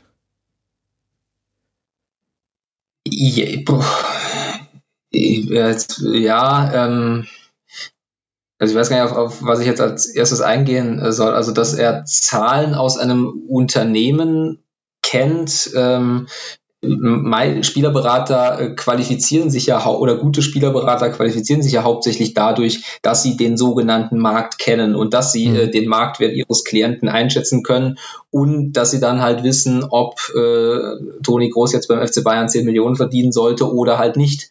Ähm, ob ähm, Marco Sic da dann halt bei Hertha BSC äh, relevantes Insiderwissen rauskriegt oder ob halt Hertha BSC so organisiert ist, wie nun mal halt ein Club organisiert ist, der auf Platz 11 der Bundesliga-Tabelle steht.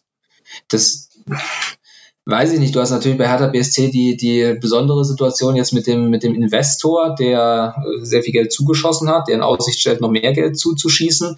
Das heißt, du bist möglicherweise in einer dynamischen Position, aber ähm, du entscheidest ja auch als Verein, ob du halt dann ähm, dem, dem, dem Aufsichtsrat halt diese Informationen zur Verfügung, nee, stellst du, nee, das entscheidest du nicht. Die hast du ja als Aufsichtsrat, du bist ja als Aufsichtsrat dafür zuständig, quasi aufzusehen. Wobei ich auch nicht weiß, was du dann halt äh, aus dem operativen Geschäft dem Aufsichtsrat dann vorlegen musst und was nicht. Also bei FC Bayern ist es ja zum Beispiel so, dass der Aufsichtsrat Transfers erst ab einer gewissen Größe genehmigen muss. Ja. Ähm, ja, also grundsätzlich, also in der Grundkonstellation also bestellt der Aufsichtsrat das Personal. Also es ist eher eine personelle Entscheidungsverfalt und eine Budgetentscheidung, die aber eben den großen Rahmen beschreibt. Das heißt, du kannst eben Trainer, Sportdirektor und so weiter kannst du bestellen oder entlassen. Das ist erstmal so die Grundfunktion aber, des Aufsichtsrats. Wollte sagen, aber schon aber als halt gesamter Aufsichtsrat. Es ist ja nicht so, als ob ja, das, das jetzt allein äh, äh, entscheidet. Und ansonsten stehst du da gerade ein Thema an, wo ich glaube ich dann bei Hertha BSC ein bisschen tiefer drin sein müsste, um äh, jetzt äh, ultimative Aussagen darüber zu treffen. Ähm, es wäre mir jetzt spontan erstmal nicht negativ äh, aufgefallen, ähm, dass er Journalisten äh, berät, äh, wobei äh, Journalisten ja hauptsächlich nur erst dann Berater haben, wenn sie halt äh, in, in, einer Präsentation äh, Funktionen da sind. Also wenn sie halt. Äh, ja, er vermittelt ihnen halt, halt, er vermittelt ihnen genau. Vorträge genau. oder hat es zumindest früher gemacht. Also Jochen Breyer, Oliver Voss. Es gab auch mal die Situation, genau. als Nagelsmann das, noch bei das, Hoffenheim war, dass, dass alle drei Beteiligten an einer Fernsehsendung, nämlich Jochen Breyer, Jürgen Klopp und Julian Nagelsmann, äh, wurden quasi von Breyer interviewt im ZDF. Und äh, das war dann auch eine sehr kumpelige Atmosphäre, wo ich jetzt nicht sagen will, dass es deswegen ist, aber wo ich eben einfach aus Sicht des Journalisten da Probleme sehe. Für die, Polit für die Trainer ist es völlig egal, äh, freudscher Versprecher mit den Politikern, ähm, dass die den äh, gleichen äh, Berater haben. Beim, beim Journalisten finde ich es schwieriger. Ja, also ja, ich finde es auch nicht gut, wenn man halt als äh, gerade als öffentlich-rechtlicher äh, Journalist quasi äh, Auftragnehmer des äh, äh, Berichterstattungsobjektes ist, äh, aber du hast ja als, als Fernsehjournalist ja eh immer die, ähm, die Situation, dass du, dass dein Unternehmen auf der einen Seite halt für unendlich viel Geld Rechte kauft und du dann halt, ja, frei nach Christian Seifert, das Produkt präsentierst. Und äh, das ist ja dann auch irgendwie die Daseinsberechtigung für, für, für unsererseits, äh, dass wir dann halt da auch nochmal von drau außen drauf mhm. gucken. Mhm. Ähm,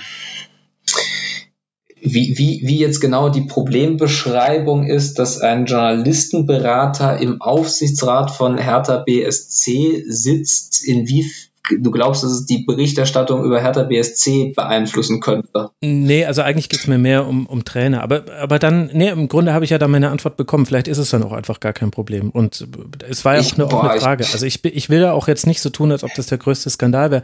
Ich fand es nur interessant, dass über Jens Lehmann so viel äh, geredet wurde und auch äh, Witze gemacht wurden und so weiter, aber eben diese andere Personalie so wenig mit angesprochen wurde. Flo ist wieder mit dabei, der hat nur deswegen nichts gesagt, weil er äh, rausgeflogen war. Also nicht, äh, ist nicht so, dass Flo sich der, der Diskussion entziehen wollte, weil er auch bei Markus Sieke unter Vertrag ist.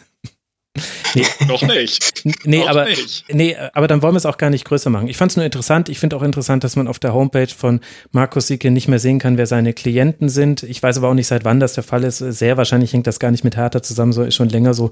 Ich war jetzt auch länger nicht mehr auf seiner Seite. Aber früher mal. Ich habe auch mal versucht, ihn für ein Tribünengespräch zu bekommen. Deswegen hatte ich auch den Namen noch so im Hinterkopf. Flo, wenn du noch Danke. aus der Hüfte etwas sagen möchtest zu Markus Sicke, kannst du es loswerden, aber ansonsten können wir auch gerne weitermachen. Ich wollte jetzt gar nicht ein Alles gut, machen wir weiter. Dann machen wir weiter. Für Hoffenheim geht es jetzt dann nach Paderborn. Das ist der nächste Kracher, der uns erwartet am nächsten Spieltag. Und Hertha BSC spielt jetzt zu Hause das Derby, wie vorhin schon angesprochen, im Union-Segment. Lasst uns noch äh, zwei Spiele schnell besprechen. Ach nee, drei Spiele sind sogar noch. Umso schneller sollten wir sie besprechen. Und zwar äh, das erste davon ist der erste FC Köln, der gegen Mainz 05 gespielt hat und schon mit 2 zu 0 in Führung lag nach Toren von Uth und Keins. Aber dann kam der erste FSV Mainz 05 zurück. Avonici oder Avoni und Kunde machen ebenfalls zwei Tore und so geht dann das Spiel eben auch aus. Flo, war das eine verdiente Punkteteilung deiner Meinung nach? Ähm, verdient schon in dem Sinne, dass Köln einfach äh, einen zu starken Leistungsabfall hatte hinten raus. Ähm, und sich das damit so ein bisschen selber eingebrockt haben, fand ich. Mhm. Also Mainz war auch unangenehm, muss ich sagen, die ganz, das ganze Spiel über. Ähm, hat sich eben nicht aufgegeben, hat, hat wirklich, da war, sind wir jetzt wieder bei dem, die Situation ganz gut angenommen und halt auch aus dem 0-2 sich trotzdem noch ein bisschen irgendwie, ja, rausholen können. Ähm, mit, mit einfach dran sein, mit giftig bleiben, mit äh, geduldig bleiben auch, äh, auch wenn nicht alles funktioniert. Und, und Köln hat sich, glaube ich, so ein bisschen irgendwann, ja, einfach zu sehr auf das Nachhause-Spielen irgendwie so versteift und das können die halt dann doch nicht so gut. Wie das 2-2 passiert, das ist halt natürlich, ja. Das, das passiert, glaube ich, nicht im, im, im, im ganz normalen Saisonverlauf, ja, im ja. Regelbetrieb, sondern das passiert halt an so einem Spieltag, in so einem Spiel, zwei Monate nach, der, nach dem letzten Spiel. So. Also kurz für alle Hörerinnen und Hörer, die es nicht äh, gesehen haben, Pierre Kunde steht 40 Meter vorm, vorm Tor mit dem Ball am Fuß und denkt sich, wisst ihr was, ich laufe jetzt einfach von hier aus direkt den geraden Weg zum Tor durch und im Grunde ohne einen richtigen Zweikampf äh, führen zu müssen, ist er dann auf einmal im Strafraum und schießt den Ball ins Tor. Ja, ja, also oder, es standen aber acht Kölner eigentlich vor ihm. ja, genau, er ist da einfach durch, durchgelaufen. Weiß gar nicht, ob es dafür dann auch Packing gibt. Nee, gibt es ja nur für den Pass. Da hat er eigentlich ganz schön was statistisch liegen lassen, dass er da einfach das, das mit dem Dribbling gelöst hat. Ja, Packeseling, wenn man den Ball trägt. Ja, aber ein sehr schönes Tor. Wird im, im Bundesliga-Jahresrückblick, äh, wenn es um diesen Spieltag geht, also nach der Hinteregger-Szene ist das, glaube ich, das zweite, was gezeigt wird. So einfach ging das, noch am 26. Spieltag. Aha. Ja, so. so einfach ging das. Aber da hat also ja. Da, da habe ich auch. Ja.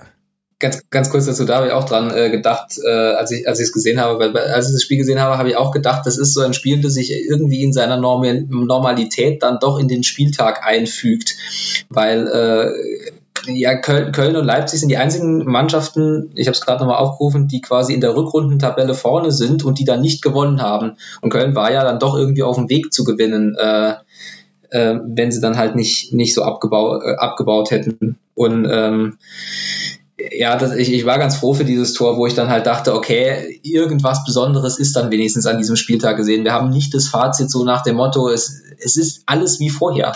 Oder fast alles wie vorher, bis auf diese gähnend leeren Tribünen, über die wir schon lange nicht mehr gesprochen haben, fällt mir gerade auf. Also du meinst, dass sie noch nie unentschieden gespielt haben in der Rückrunde, oder? Weil gewonnen und verloren haben sie ja. Aber unentschieden hatten sie. Ja, ja, schon, aber äh, sie, sie, sie wären, ähm, hätten sie gewonnen, wären sie halt äh, Vierter der Rückrundentabelle. Ach so.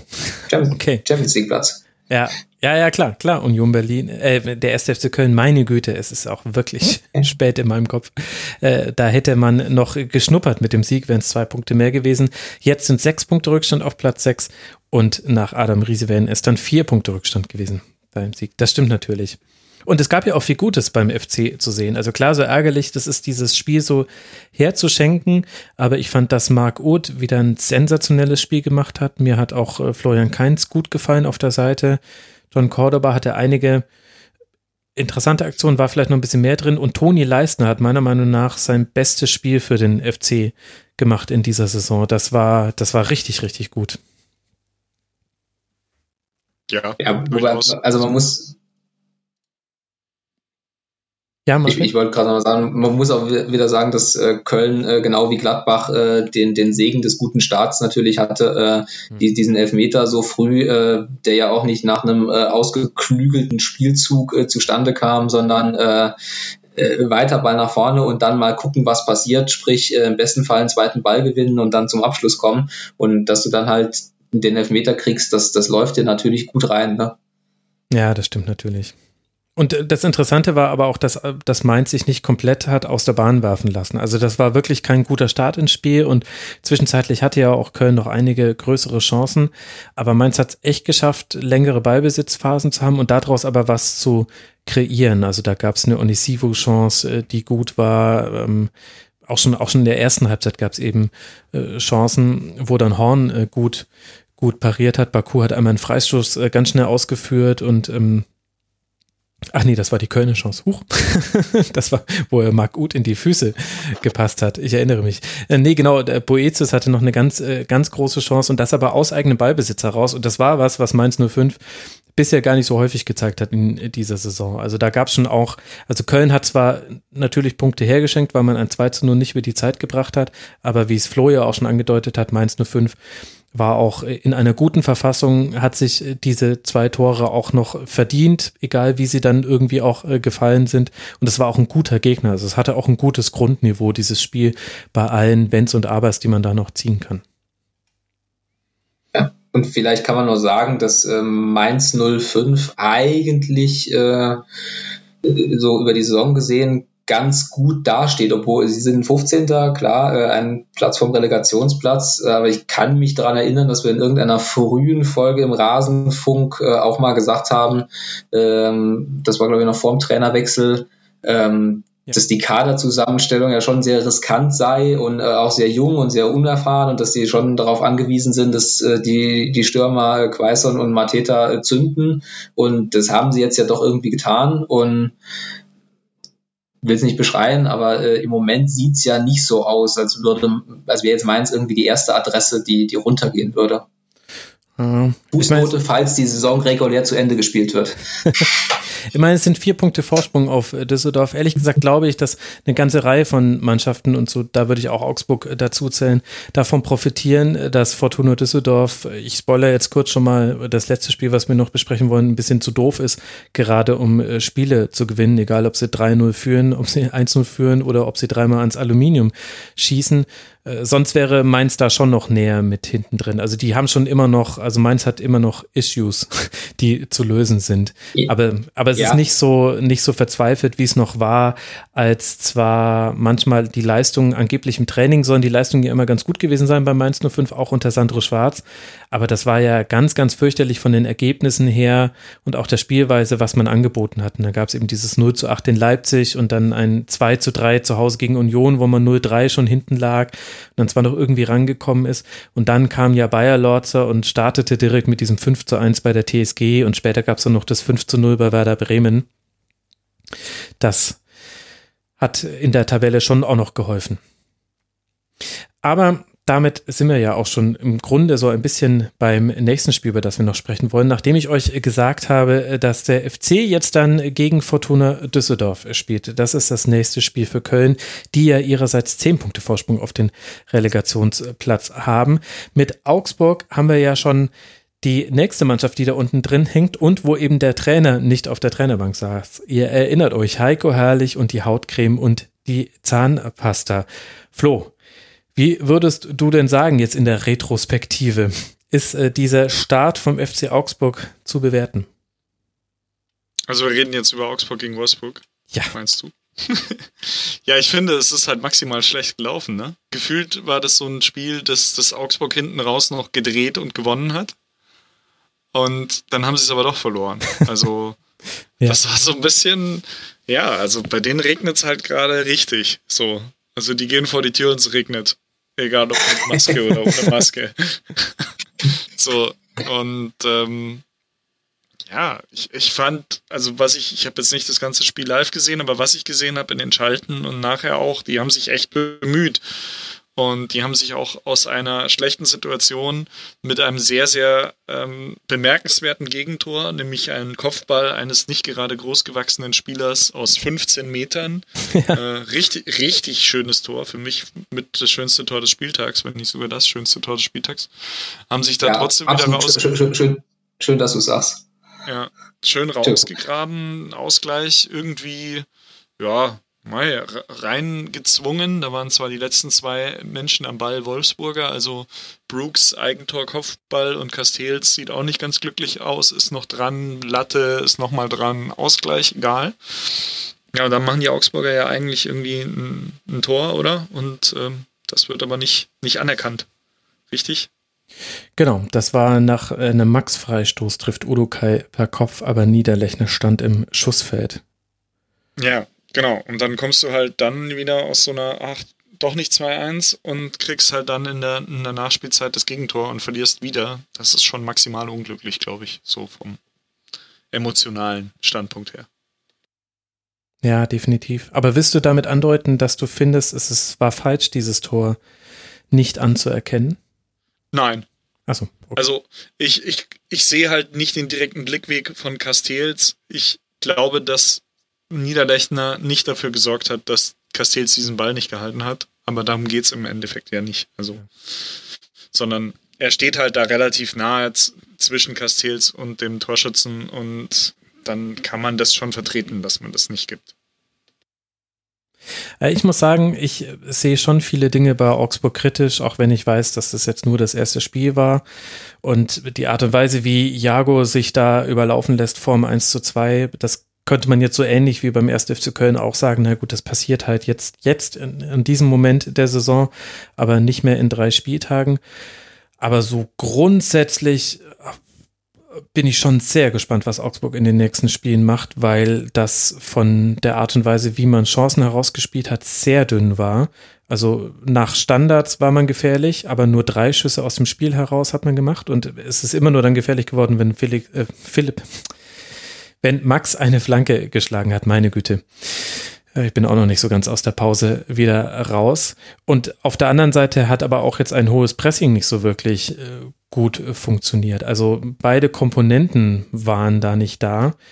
Und ich will das nicht überinterpretieren mit der Zahnpasta-Episode, aber so komplett gut für Standing von Heiko Herrlich ist das jetzt, glaube ich, auch nicht. Und ich würde auch vermuten, vielleicht auch nicht mannschaftsintern, weil es einfach schon auch eine sehr naive Art und Weise war, wie er auch damit umgegangen ist und sich quasi auch selbst ausgewechselt hat.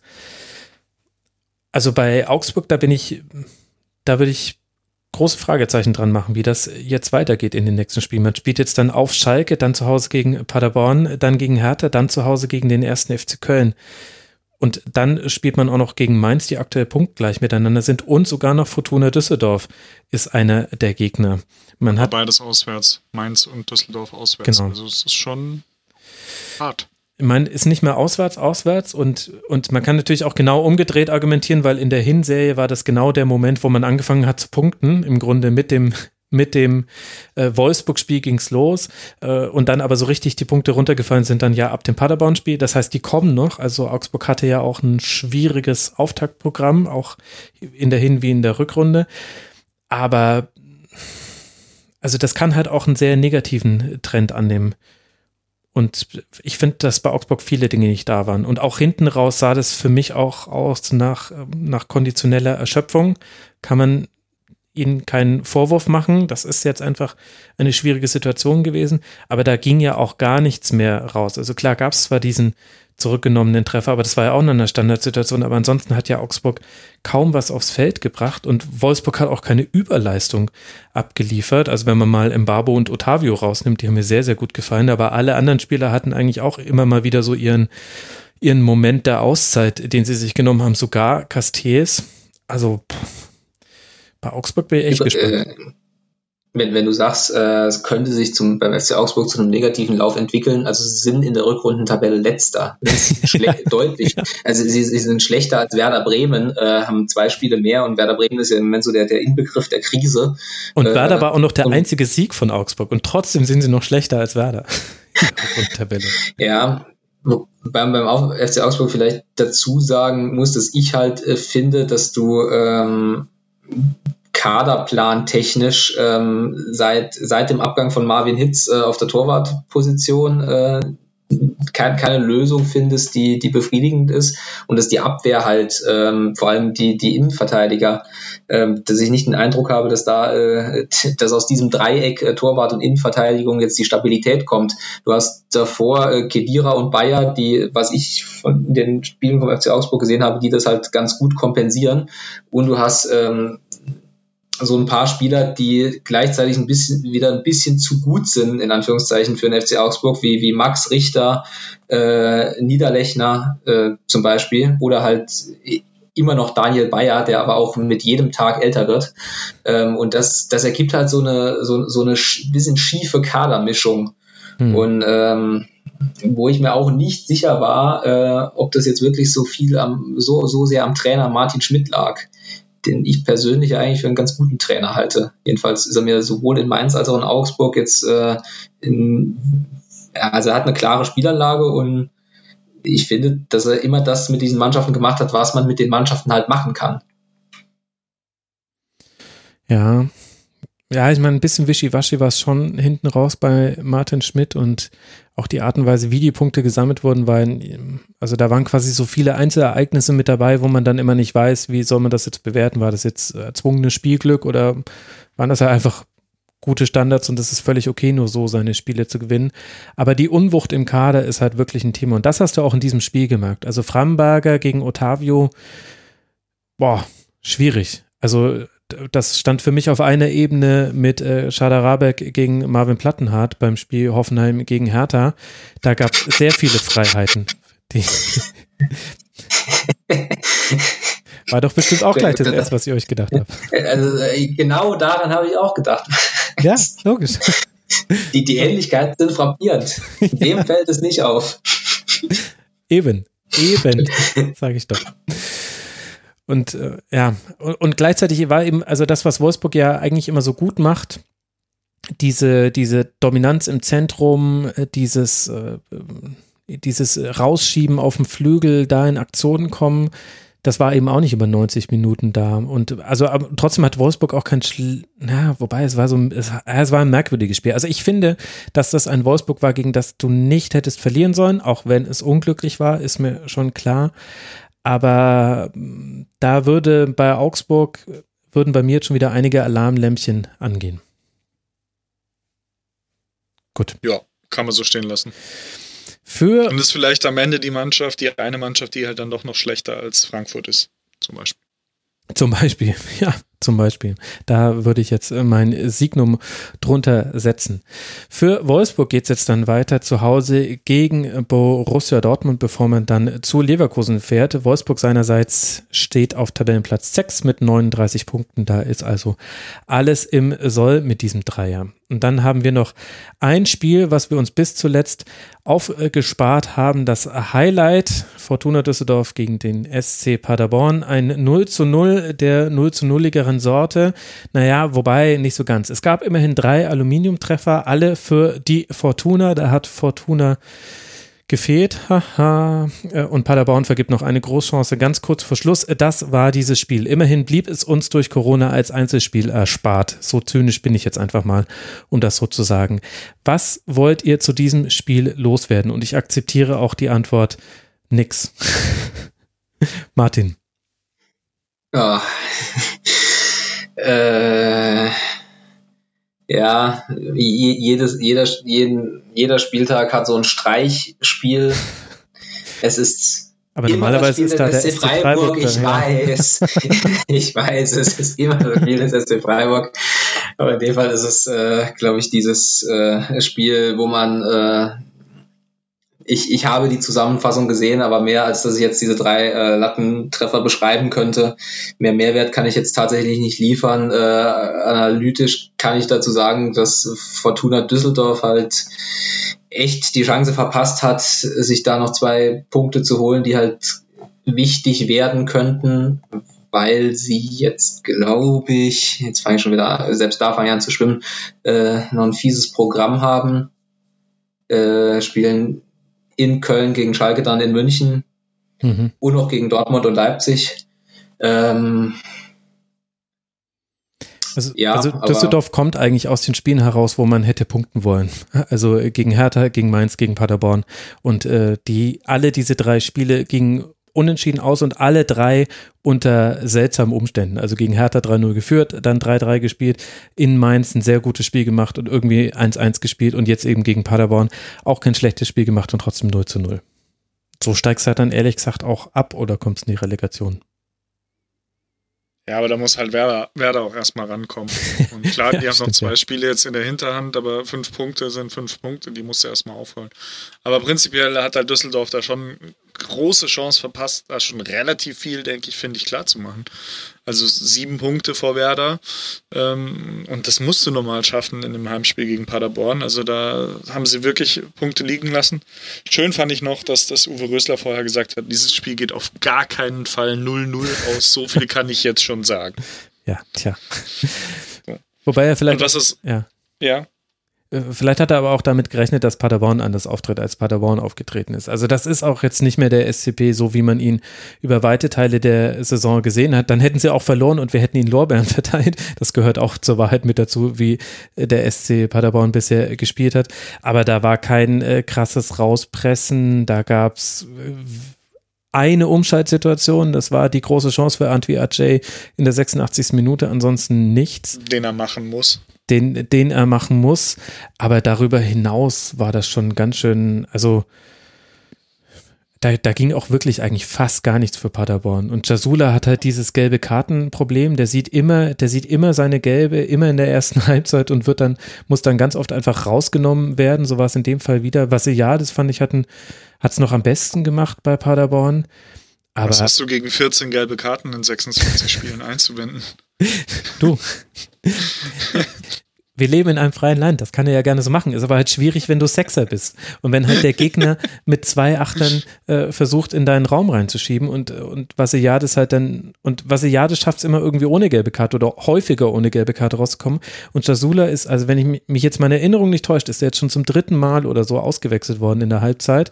Und man kann es unter anderem damit begründen, dass er halt schon eine gelbe Karte gesehen hat und und ja. da Steffen Baumgart sagt, ich kann auf der Position aber nicht riskieren, gelb-rot zu sehen. Ich sehe schon, du willst den SC Paderborn mit fliegenden Fahnen untergehen sehen, aber im ich will Endeffekt, das gar nicht. Wenn der, wenn der junge Mann äh, sein Fußgelenk besser hin einstellt in der 86. Minute, gewinnen die halt 1-0 in Düsseldorf und dann haben die ja. alles, aber auch wirklich alles richtig gemacht. So. Das ja. kann man halt schon so ein bisschen dagegenhalten. Und Klar, ich glaube, so haben sie ja auch in Baumgart ist da, ja. Ich meine, die sind da hingefahren und haben gesagt, wir dürfen unter keinen Umständen verlieren und zur Not nehmen wir halt ein richtig räudiges 0-0 mit. Und wenn es gut läuft, haben wir in der 86. eine Chance und gewinnen das Ding. Und das wäre halt beinahe passiert. So kann man dagegen halten. Aber, nee, aber, das ist, aber das ist doch der falsche Ansatz. Du kannst doch nicht ja. zu einer Mannschaft fahren, auf die du sechs Punkte Rückstand hast und kannst sagen, wir wollen da auf keinen Fall verlieren. Du musst da, also. Ja, aber es ist der erste Spieltag und äh, du weißt nicht, wo du stehst, du weißt nicht, wo die stehen und das ist halt erstmal so die Grundsicherung. Ja. Du spielst, du, ja. Also ich war enttäuscht. also, also man kann es ja. natürlich auch erklären, dass Paderborn so gespielt hat, wie es gespielt hat. Aber wirklich, also schaut euch mal die Passmaps an auf Between the Posts. Das ist, das ist fast schon ein Treppenwitz. Wie, das habe also, ich natürlich schon gemacht und natürlich alle auswendig gelernt. Logisch, logisch. Und da wird dir ja auch aufgefallen sein, dass im Angriffsdrittel jetzt nicht so wahnsinnig viel los war. Aber ja, halt auch natürlich. bei beiden Mannschaften. Also die, die äh, Düsseldorf hat es ja auch nicht so viel besser hinbekommen. Die hatten sehr viel Ballbesitz in der Dreierkette und auf dem Flügel. Aber wenn nicht gerade Erik Tommy den Ball hatte, ging auch sehr wenig nach vorne hin. Und dann hatte man eben diese drei Aluminiumtreffer, da fällt, da kann sehr gut ein Tor bei herunterfallen, aber war jetzt auch nicht unbedingt zwingend. Und das, also es war ein, das war kein gutes Spiel von beiden Mannschaften, um so zu sagen, ja. finde ich. Aber es hat halt auch nicht Mamba gespielt, der ist halt noch nicht so weit. Mhm. Und Srebeni, weiß ich nicht. Ja. Ist jetzt für mich halt jetzt auch nicht so der perfekte Bundesliga-Neuner. So er hat emotional einen hohen Wert in Paderborn. Aber das war's. Ja. Also guckt euch die Passmap an. Be betweentheposts.net slash matchplots und dann die Passmap von, von Paderborn gegen Düsseldorf. Das sagt alles zu diesem Spiel. tiefer, tiefer, tiefer Ballbesitz. Wenn, wenn man Ballbesitz hatte.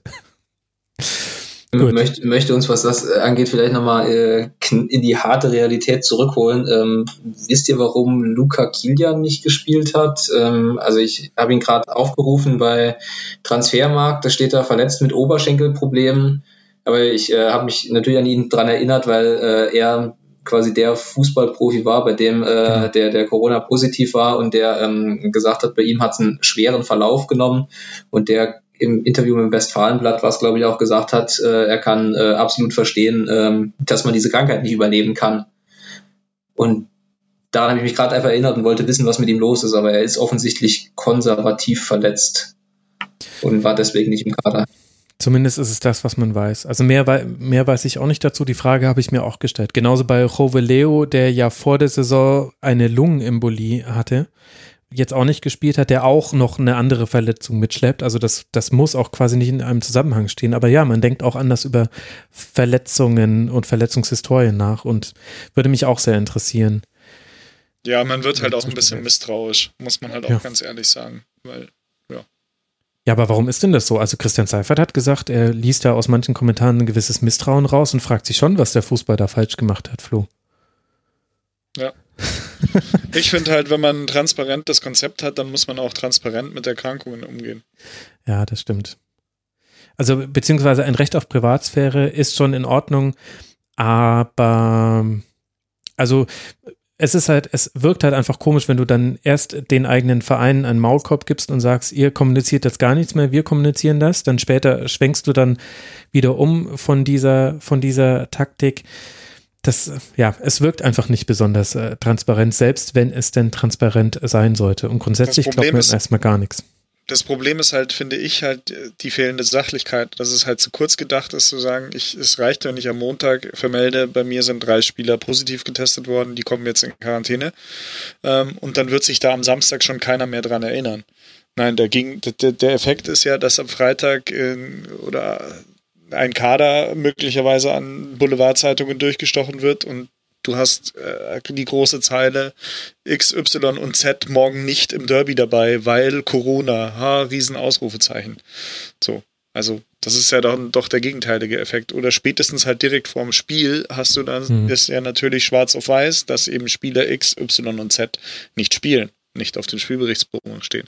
Und dann erschaffst du ja dadurch gleich eine, eine, viel höhere Aufregung und viel höheres Aufregungspotenzial und ein Diskussionspotenzial, als wenn du das halt vielleicht vorher klar, ich sehe ja auch den Punkt der, der Persönlichkeitsrechte und der Wahrung der Persönlichkeitsrechte. Ich sehe das auch, dass es natürlich eine Möglichkeit gibt, wenn du jetzt sagst, Spieler XY hat einen positiven Corona-Test, dass das nicht angenehm für den ist in der Situation, dass es auch für seine Familienmitglieder in der Situation in dem Moment nicht angenehm sein kann. Das sehe ich alles. Aber wenn wir schon Bundesliga-Fußball spielen wollen und so tun wollen, dass das alles wunderbar funktioniert, dann würde ich damit halt auch transparent umgehen. Das sage ich jetzt zumindest mal so. Hm. Ja, zu, zu, zum, zumal es ja, das kann man ja einfach äh, formulieren, ohne äh, Menschen was Böses zu unterstellen. Es gibt ja einfach die Motivation zu gucken, dass äh, äh, wo, wobei, ja, nee, es, es, stimmt auch wiederum nicht, weil äh, den Gesundheitsämtern gegenüber musst du ja transparent agieren, weil wenn du es, ist ja Meldung, ist ja eine meldungspflichtige Krankheit und wenn du den Gesundheitsämtern über nicht transparent kommunizierst, dann, ich weiß nicht, ob du dich dann wirklich strafbar machst, aber äh, nee, nee, das, das darfst also, du nicht. Da müssen sie genau sein. Aber, aber bei Kilian zum Beispiel genau. geht es ja um jemand Genesenen und die Frage, warum kann er jetzt ja. nicht spielen? Liegt es an den Oberschenkelproblemen, so wie es jetzt hieß? War wohl auch so Thema auf der Pressekonferenz äh, vor dem Spiel, habe ich nachgelesen, oder eben nicht. Und solange wir ihn nicht auf dem Platz sehen ja. und sehen, dass er einen Sprint genauso anziehen kann wie alle anderen, bleiben da eben einfach Restzweifel, weil man nicht mehr das Vertrauen in die DFL und in die Vereine hat, dass sie es sagen würden, wenn es anders wäre. Auf, auf der anderen Seite weiß man auch, dass halt bei so Verletzungskommunikationen äh, es wird da halt auch versucht, äh, einen Vorteil oder nicht Vorteil daraus zu schlagen. Ich meine erkannt zu haben, dass äh, Vereine zum Beispiel bei, bei so Fußverletzungen ähm, aufgehört haben zu kommunizieren, ob es jetzt ein rechter oder ein linker Fuß ist, damit der Gegenspieler im Zweifel nicht weiß, äh, auf welchen Fuß er sich äh, ja beim Eckball zu stellen hat. Oder ähm, hier in der, in der Biografie von, von Miroslav Klose, von Ronald Reng, gibt es ja auch die Episode, wo sie, äh, glaube ich, sogar Miroslav Klose selbst nicht gesagt haben, dass er sich eine Rippe gebrochen hat, damit er nicht gehemmt in WM-Finale geht.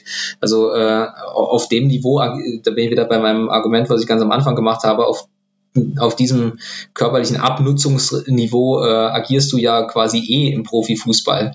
Da darf man sich halt wirklich nichts vormachen. Das ist halt brutal. Das ist brutaler Leistungssport. Ja, die verdienen sehr viel, weiß ich alles, aber du, du hattest doch mal Matthias Sammer im, im, im Rasenfunk. Äh, hast du mit ihm über, über sein Knie gesprochen? nee, aber ich bin mir ziemlich sicher, dass ich es gehört habe, als er sich hingesetzt hat. ja. Ja. ja, ja, aber, aber, nee, aber das ist ja jetzt kein Witz. Also äh, la, sag mal einem ehemaligen Fußballspieler, gehen Sie bitte mal kurz in die Hocke für mich. Du wirst die Augen schließen und äh, schließt die Augen und du weißt, wann er in der Hocke ist. Das ist, das ist eine bittere Realität. Also, das ist wirklich so. Also, es war, glaube ich, bei vielen Leistungssportlern so, aber bei Fußballern, die kommen alle mit schlechten Gelenken und, und dann kommt ja Sprunggelenk kommt ja noch mit dazu. Das ist ja so das, das Anfälligste dafür also äh, den Punkt, den ich machen wollte, also man, äh, ich finde es so, wie es im Moment, also ich bin absolut der Meinung von Flo, dass es so, wie es im Moment gehandhabt wird, ist die Wahrscheinlichkeit sehr, sehr groß, dass es äh, einen, einen gegenteiligen negativen Effekt hat. Äh, ich, den Punkt, den ich nur machen wollte, ist, äh, dass man nicht glauben soll, dass äh, bisher bei jeder Verletzung immer total ja, transparent kommuniziert wurde, was da jetzt wirklich äh, Sache ist und was nicht. Ja, da hast du recht. Ja. Nein, aber es wurde halt zumindest mit der, mit der Hinsicht drauf kommuniziert. Sie kommunizieren, damit sich die Leute nicht fragen, warum spielt jetzt der Spieler, warum steht jetzt der Spieler XY am Samstag nicht auf dem Platz? Deswegen kommunizieren die ja. Ja. Also. Ja, stimmt. XY hat sich im Training verletzt, wird ja nur kommuniziert, nicht als Dienst an der Menschheit, sondern deswegen, deswegen kommuniziert, dass nicht am Samstag im Stadion um 14.30 Uhr die helle Aufregung bei Fans und Journalisten aus, ausbricht, warum jetzt der Lewandowski nicht spielt. Hm. Deswegen kommunizieren. Ja, so, und das ja, genau, aber, aber wenn, wenn da jetzt heißt halt äh, muskuläre Probleme oder äh, äh, platt, plattes Beispiel, ich weiß gar nicht, wie viele äh, Freund, äh, Nationalmannschaft Freundschaftsspiele Manuel Neuer wegen Magenproblemen verpasst hat. Ähm, der na, berühmte äh, Testspielkater von Bastian Schweinsteiger. Immer wenn es ein Freundschaftsspiel gab in der Nationalmannschaft, hat es gezwickt. Ja, auch das. Das ist wie die Neymar-Sperre immer am Geburtstag seiner Schwester glaube, sechs Jahre in Folge jetzt war er immer gesperrt aus komischen Gründen an, an der Geburtstag. Ja. Ja, aber es auch, auch, auch äh, damit schließt sich der Geist, auch ein, ein weiterer Fallstrick äh, dieser, dieser ganzen äh, seltsamen Situation, in der wir uns äh, ja trotz immer noch bewegen, auch wenn wir gerade über Düsseldorf gegen Paderborn gesprochen haben. ja. ja, das stimmt. Und irgendwie ist es auch ganz passend, dass wir am Ende nochmal bei der Gesamtsituation rausgekommen sind, weil es ja dann doch irgendwie dann wieder ein normaler Rasenfunk war ab irgendeinem Moment, wo es eben über Düsseldorf gegen Paderborn ging. Deswegen danke ich euch beiden äh, umso mehr, dass ihr euch die Zeit genommen habt und dass ihr mit mir auch über dieses Spiel gesprochen habt. Ich äh, danke sehr zum einen Martin Schneider von der Süddeutschen Zeitung, der Ed M. Snader auf Twitter. Danke dir, Martin, dass du mal wieder mit dabei warst im Rasenfunk. Bitte, bitte. Und äh, danke an Florian Buckner von Eurosport, der Ed Flopomuk auf Twitter. Danke dir, Frodo, dass du mal wieder hier warst. Immer wieder gerne, Max, weißt du doch. Das äh, freut mich sehr und danke euch, lieben Hörerinnen und Hörern, für eure Aufmerksamkeit. Nächste Woche geht es weiter mit dem Rasenfunk. In welcher Form? Wir gucken mal. Bis dahin bleibt gesund, passt auf euch auf, haltet euch an alle Regeln, die es gibt und haltet durch. Irgendwann kommen wir da raus. Und erstmal geht es jetzt weiter mit unserem Fußball. Das ist doch schön zu wissen. Habt eine gute Zeit. Bis nächste Woche. Macht's gut. Ciao.